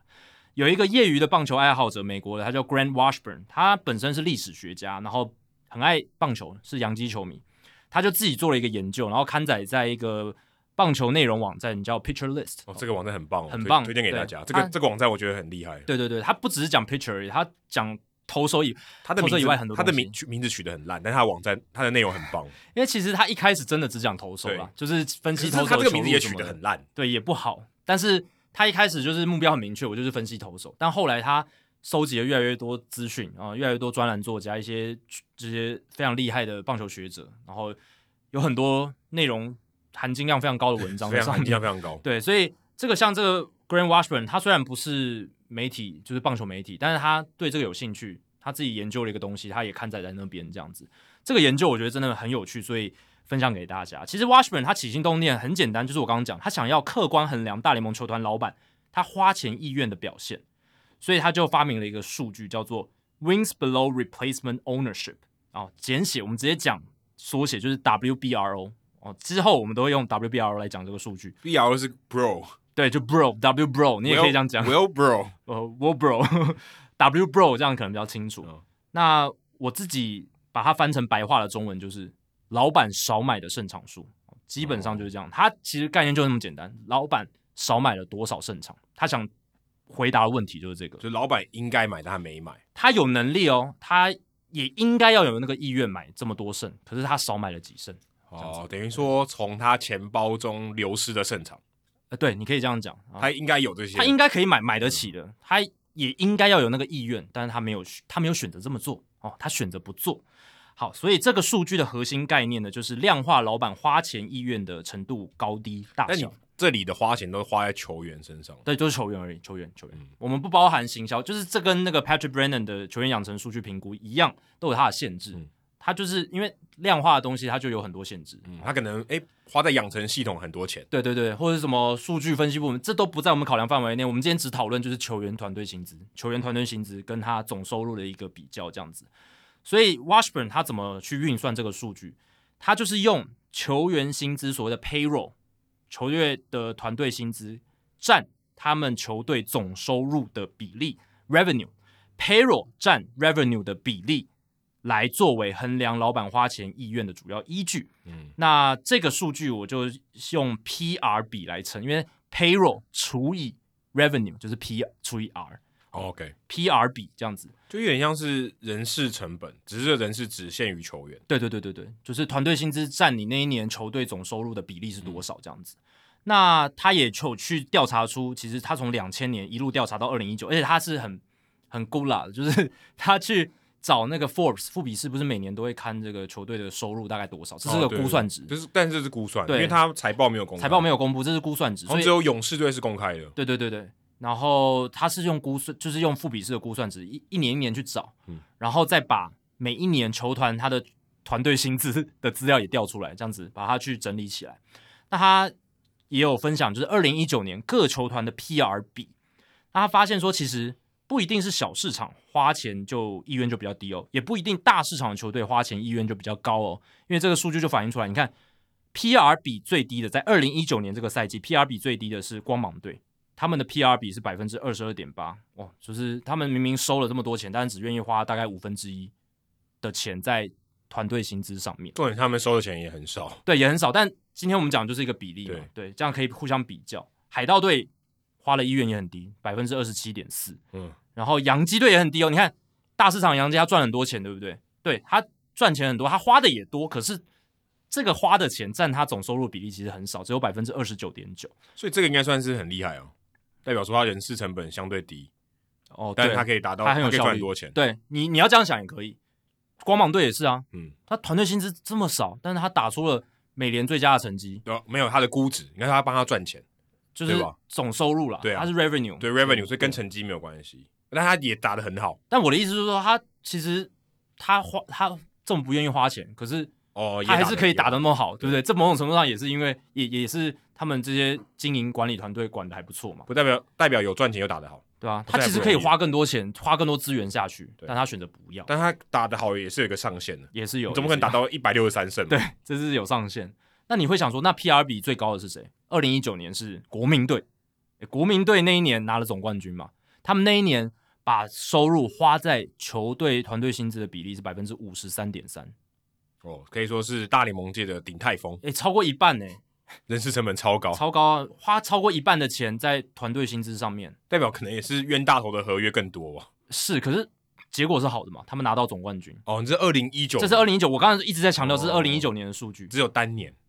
对，是单年的二零一九年的数据。然后第二名是 科罗拉多洛基队，百分之四十七点六。所以他们花钱的意愿很高哦，但结果结果不好，但可能赚钱能力太差。啊，对，对不对？有可能他们 revenue 很少嘛，所以就算他们花钱的比例很高，可是他的钱还是不够多。但是至少他的意愿就是至少他这个占总收入的比例是高的，应该可以这样讲，战力影响了成绩，成绩也影响了 revenue 一部分。对对对，对对对。但我们今天。这个数据我觉得主要反映就是意愿了，嗯、就是他到底花了多少比例的钱在团队薪资上面。他赚的多，他的进的口袋，但是营营收不见得全部都要进口袋嘛，呃，扣掉成本。对，这边边这边讲的是收入而已，就所以不会管成本那些东西，就是收入。没有，就应该说他不是净利。对对对对对，是收入，嗯、然后团队薪资占这个收入的比例是多少？对，对，所以第三名是水手百分之四十六点五，红人百分之四十六点一，小熊百分之四十五点五，所以这几支算是。在二零一九年这一年哦，其实这个 PR 比算蛮高的球队。那大联盟球团过去二十年来，其实 PR 比不断的下滑，显示出什么？整体而言，老板花钱的意愿一直在下降。从两千年到二零一九年，平均的这个 PR 比哦，从全联盟的平均 PR 比从百分之五十二降到了百分之三十九。也就是说，在二十年前，其实球团平均来讲，他花在球员薪资的比的花花在球员薪资的钱占总收入的比例超过一半，嗯，百分之五十二嘛。但到现在只有百分之三十九，他们现在只有把大概五分之二的钱花在团队薪资上面，嗯、这个反映出来就是这样子。而且这二十年来，只有四支球队的 PR 比跟二十年前相较是上升的，双城、马林鱼、皇家跟水手。所以只有四支球队，他在这二十年来，他愿意花在球员薪资的比例是提高，其他的球队都是下降。这个反映出了这个整体的趋势。大联盟老板们，他们愿意花钱的比例是一直在下滑的。对，但你可以另外一种想法，就是他们花在球员身上的钱越来越聪明。啊、哦，对对对啊，对啊，对啊，嗯、就是他可能把这些其他的钱啊部分比例投资到他觉得更值得。就是他花这一笔钱，他可以赚得更多。对对对，他投资在其他地方上面。嗯、那接下来就要看说，哎，那到底我刚刚讲的这个 WBRO、WBRO，它到底怎么算的？那你任何所谓的呃什么？像 WAR 值，它是跟替补级做比较嘛？嗯，那他这边其实也是要跟一个替补级做比较哦，就是说一个老板哦，他能够有能力，就是他他明明有那个意愿可以花的比例，那他要算说跟这个基本的基基准值比较，他到底高出多少或低于多少这样子，所以他要先定义说 PR 比的这个替补级基准点要有一个 baseline 是多少。那 Washburn 他把这个定义在全联盟各队 PR 比的九十百分位数，就是 ninetieth percentile，就是就是那种 PR 值九十的概念了。赢过百分之九十，赢过百分之九十，对对对，等于就是第四名了。呃，对，你可以这样讲，嗯、就是他是说这个 PR 全全联盟各队的这些 PR 比的比例，对啊，因为前三名就是百分之十啊。对，在九十百分位数。那之所以你会想说为什么不用平均值，你跟平均值做比较就好了。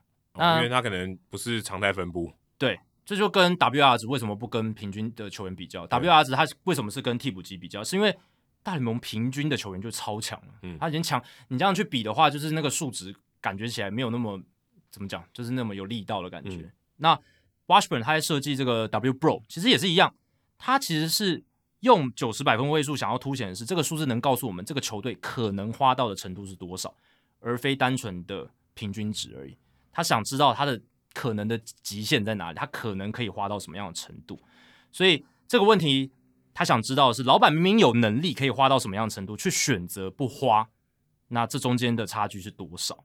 或者是他花超出他们可以花的程度的幅度是多少？这样子，嗯，就花太多，对，冤大头的钱，花太多，或者是嗯，花太少，嗯，像这样子的一个概念。好，那我们现在有了这个 WBRO 的基准点之后，算法就很简单了，基本上就是。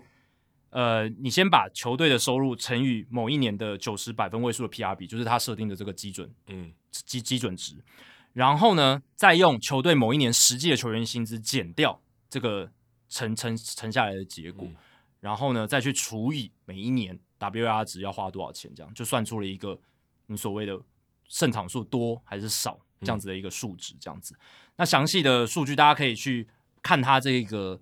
呃，它有一个贴文，它有很详细的去解释，我会把这个连接附在我们节目贴文里面，大家可以去看。但总而言之，就是我刚刚讲的，它所代表的意思就是，老板有能力买却没有买的胜场数，老板少买的胜场数是多少？那二零一九年三十支球团的 WBRO 哦，就蛮有趣了，你就可以看得出哪些球队他不太想要花钱哦，哪一些球队他其实花了很多钱。二零一九年。少买最少胜场的是洋基队，他少买了十四点五胜，十四点五胜哦。也就是说，如果今天 Hal Steinbrenner 他们老板愿意花到他明明可以花到的程度的时候，就是 possibly 可以花到的程度的时候，他可以再多拿十四胜。嗯，哦，这个是非常夸张的一个数值，这个真的是代表说他们真的是嗯不愿意花他们可以花的钱，好吧？Cash 都放在 Cashman 身上。对，你可以这样，就是他们可能花在其他地方，或者他收进口袋更多。嗯，他觉得我不用，我我赚了那么多，我的总收入那么多，我花的比例也不用到那么高。对啊，就觉得 Cashman 可以帮他省钱啊。对，Cashman 可以帮他省钱。第二名是谁？道奇队。其实已经我们看出了一个，从这两队就可以看出一个越精明的，他其实少买就越多。哦，对啊，嗯，道奇队少买了八胜，光芒队第三名少买了八胜，不过。第四名就出现了一个海盗队，他少买了六点七胜，嗯，所以也不一定说你少买就一定是强队啊，这不一定是这样，有可能你是烂队，你还少买，那就代表你已经很烂了，你还不愿意花钱。所以 nothing 的这个这个评价就是他前面三个字母，对，not not，对，这是一个疯了，就是恶质，简单来讲就是饿死。我们刚才讲那个张宏仁。呢，对，才讲张宏仁，但。这是不一样的情况嘛？嗯、对啊，这是花在大联盟团队薪资的一个数据，所以我们要也要搞清楚这一点，不是什么国际业余球员市场那些不一样不一样的。然后像勇士队哦，少买六点三场。那如果反过来看另一边呢？买超出他照理来说不应该花那么多钱，他还花更多的，多买到三点二胜的是国民队，所以那一年他们拿下了总冠军，好像也蛮合理。但是。第二名是刚才讲的洛基队哦，就是我们刚才讲的这个 PR 比比较高的，嗯，那洛基队那一年是多买了零点五胜，那刚刚好在这个数值的零，就是说他不多也不少，刚刚好就是他的能力范围，他妈他花了这笔钱，刚刚好的是水手队哦，就是符合刚才的这个 PR 比的一个状况这样子。诶、欸，可我看到这个表觉得很神奇，诶，只有两队是可以算比较冤，就是冤大头一点，或者花的钱可能。呃，比较亏一点，因为我们刚刚讲，他设定的基准值是九十百分位数，所以代表说他想设在一个比较高标，就是说你老板你口袋能挖到最深的一个情况，他他想要设定的一个基准值是这样，哦、所以数据呈现出来也是这样。因为九十百分就只有第四队啊，对对啊，对不对，对？对，其实基本上很很少很少啊，对不对？对，但他想凸显出就是这个老板他明明可以花到那么多的，哦、就九十百分位数还是一个他可以负担的能力范围，但是是。被推到一个蛮高的是值比例这样子，他想要凸显这一点啦，这也是每一种数据它有它的限制跟数据设计者的一些意念在里面。对，那这个数据者的意念就是他想要把这个凸显出来，所以这个也跟大家告知一下。那接下来再看，因为我们这个数据数据其实最终还是要看诶老板的一个表现嘛。过去二十年来，在 W Bro 这个数据上面表现最差的老板前十名。就是说，过去二十年来，相较于他们的收入，花钱意愿最低的老板是哪一些？最低的是 Hal Steinbrenner，他所以不要再说洋基队是邪恶帝国了。他们其实很不愿意花钱啊，就是他们赚的真的很多，没错，嗯、他们也花了很多。可是你比例一比下去，他们其实意愿是相对是低。他也许花的真的很多，但他赚的更多。他赚的更多，他他他好像还是全世界最。最有价值的职业球团，甚至是呃，应该是牛仔队最多，Dallas Cowboys 应该最最多的，但洋基队绝对不会差太多，应该也是前不，应该也不是第一就前二，而且这个是甚至包含我说欧洲足球那些那些球队，NBA 什么的，洋基队绝对是前面几名，应该前三，应该有前三，应该有前三吧，嗯、对吧、啊？你看一般不知道洋基队是什么，没有在看大联盟，他也会戴洋基帽出来，对吧、啊？所以 Hal Steinbrenner 盗版的，对，是有可能是盗版的。但 Hal Steinbrenner 他在二零零八年接手这支球团的经营之后，他生涯累积的 W Bro 是负两百一十三点二，他少买了两百多胜，然后他平均每一年的 W Bro 是十七点八，哇，真的是很夸张诶。嗯，平均每一年少买了十七胜这样子。那第二名是谁？哇，第二名就很符合我们节目一直强调的这个。二我啦，我个人特别强调二职的守护者队，呃，以前叫印第安人队。Larry Dolan 两千年到现在少买了一百九十六点三胜，平均哦，应该也不是第二名啊，就是在这个排行榜里面有名列在这前十名的。Larry Dolan 也是其中之一，负九点八啊，平均每年少买九点八胜，所以不要说我冤枉他，他是真的在这个数据反应上面，就是平均每年少买那么多胜这样子。然后还有像什么勇士队的 Liberty Media，就是。自由媒体这家公司，嗯，集团集团，他们是每整个集团嘛，他们平均每年少买十三点五胜，还有光芒队的 Stuart Sternberg，平均每年少买九点四胜，嗯，Robert Nardin 哦，刚刚讲的匹兹堡海盗队的老板少买十点一胜，小熊队，诶，其实这几年小熊队也被诟病嘛，就是一直卖球员，一直交易，然后又要搞一个重建这样子，他们明明就很有钱，他们选择这样做。那 Tom Ricketts 这个老板他平均少买十点七胜。Jim Crane 从二零一一年到现在，哎，你会说他们找来 Jeff Luhnow，然后后来这个 James Click，哎，经营上确实一直很精明，哎，也确实没错，他花钱的意愿低，可是球队的战绩很好。呃，Jim Crane 他的这个 W Bro 是十一点三，然后 Larry Baer 是巨人队的老板，他从二零一二年到现在是负十二点三，然后还有教士队的 Peter Seidler 哦，也是，还有费城人的 John Middleton 都在这个前十名里面。对，你刚才讲这几个，有八个打进过世界大赛，呃，对啊，其实代表这是好，这是一个还不错的现象。老实讲，老板花钱意愿高，不代表成功啊，这个也是我们看大联盟这么多年来我们看到的一个情况。嗯、你看以前那个大老板这个 George Steinbrenner，他在我记得零四零五年，他那时候花钱花的非常凶，嗯。但是洋基队那个时候就没有打进。有二零零三有啊，零三也有被马林鱼干掉了。其实，在九零年代末期那个时候确实打得很好，可是大家都说那个是 Jim Michael、嗯、他殿下的这个核心四年轻球员 Rivera 啦、Pettitte 啦、Posada、Jeter 这些球员造就结果。那后来这些球员变老的时候，那个大老板就是砸钱的时候，哎，其实战绩好像没有，反而没有那么理想。嗯、那你说其他的球队，他有时候。花钱的意愿低，像光芒，像其他的一些小市场的球队，他有时候花钱的意愿没有那么高的时候，他也是可以打出好的战绩。嗯，那么也可以反过来看，哪一些老板他是算是比较呃，就是比较少错过一些胜场，他就是愿意买的胜场比较多的，呃，就是在自由球员市场上，他可以呃花的钱意愿比较高的是老虎队的 Mike Ilitch，这个也符合我们对他的印象嘛。他在去世之前，老虎队是很。喜欢在自由球员市场上花钱的，不要把 Miguel Cabrera 扣掉以后算一种？哎，这这对对，这个 Cabrera 扣掉的话，可能可能那时候他们也有，我记得应该也是有跟像呃 Anibal Sanchez 啦，哦、然后 Justin Verlander 他们有跟他续约嘛，对，对不对？球员薪资也有占蛮高的比例，然后 Scherzer 他们也留了一阵子，嗯、然后我记得他们有交易过 David Price 到他们队上一阵子，对，对啊，然后像天使队的 Arte Moreno，因为我们常常。就是抱怨他说：“哎、欸，这个老板很喜欢干预天使队，把天使队搞那么烂，然后签了一些呃大咖，但是实力没有那么好，已经在走下坡的球员，像 CJ Wilson 啦，像 Josh Hamilton 啦，嗯，Albert Pujols 啦，嗯，Gary Matthews Jr.，Gary Matthews Jr. 哦，更经典的案例。哎，但老实讲，Arte Moreno 真的很很愿意花钱啦。你你如果要称赞他，真的他这一点是做的蛮好的。是，他就是平均下来每一年少买。”五点三个胜场而已，嗯。希望大谷翔平可以拿多一点钱。哦，对啊，如果是 Arte Moreno，我觉得这个钱他应该会愿意花。花对啊，如果你从这样子的 track record 来看的话，嗯、然后第三名 David Montgomery 负五点四场，就是少买五点四场而已，呃，也是花蛮多钱的。然后，呃，这个 Montgomery 是在这个 John Middleton，就是我刚刚讲的，呃，因为刚才 John Middleton 他也是费城人老板，嗯，可是他是在就是比较不愿意买胜场的这个老板名。前十名里面还是比较近期的，比较近期的。的对，那我现在讲的 David Montgomery，他是比较早一点，比较早，因为你是从两千年开始算，两千年开始算，老板有换。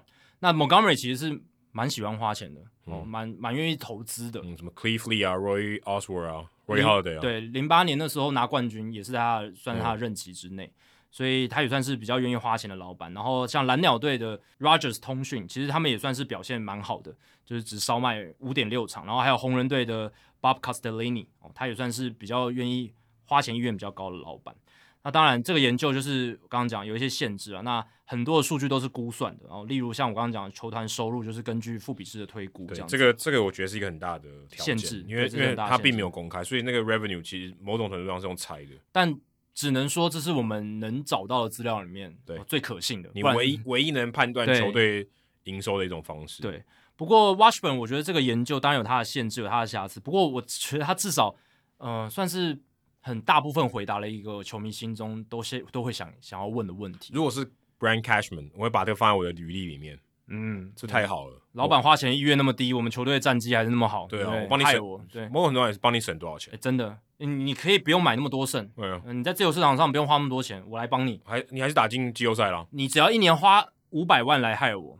五百万美金害我，我帮你，我帮你省一亿，对，我赚爆，对啊，你可能要多签四个球员，四自由球员，我不用，我用我不自己农场培养，对不对？你只要年薪给我五六百万美金就好，就看你是要帮老板省钱还是帮老板赚钱。我觉得有点不太一样，因为省钱也是一种赚钱，特别是嗯，说做 baseball operation，他基本上是花钱单位，对啊，那但业务单位是赚钱，所以基本上他就是他他唯一能做的事情就是我少花钱，对，但是我还可以，这我的少花钱是维持一样战力的情况下少花钱。虽然我们刚刚只讨论这个球队的团队薪资，只有球员薪水的部分，球队还有其他的开支，没错。嗯，可是老实讲了，其实球团的这个球员薪资的薪水是占最大比例的，对，应该是九十趴，最最大的成本啦，对啊。那你说洋基，你看他们收入越来越多，哎、欸，嗯、花的钱的比例反而在球员薪资上面越来越少。对，哇，你就你可以去想象洋基他们这几年赚了多少钱，嗯、那个真的是非常非常可怕的一件事情。所以他们的估值为什么一直哇往上暴增？某种程度上也是这样子的关系。啊，一方面他花的少，赚的多，那比例就拉出来。没错。好，以上就是《Hito 大联盟》第两百五十三集的全部内容。如果大家喜欢我们节目的话，请千万记得不要推荐给你的朋友，因为这样做的话，你很快就会变成朋友里面最懂大联盟的那个人啦。你朋友没有听到《Hito 大联盟》，大联盟的知识就会越来越跟不上你。假如你有任何棒球相关的问题，我们的听众信箱随时欢迎来信，你可以在节目叙述和我们的官网 hitomlb.com 上面找到。还有，别忘记到 Apple Podcast 跟 Spotify 给我们五星评价和留言回馈。我最近看 Spotify，我们的五星评价越来越多，那也希望大家持续给我们在上面的五星评价。那留言的话啊，可以留在 Apple Podcast，让我们能够做得更好，也让还没有听过 Hido 大人们的朋友可以更快的认识我们。如果你写的不错的话，我们也会在节目的念留言时间念出来，分享给大家哦。谢谢大家，拜拜，拜拜。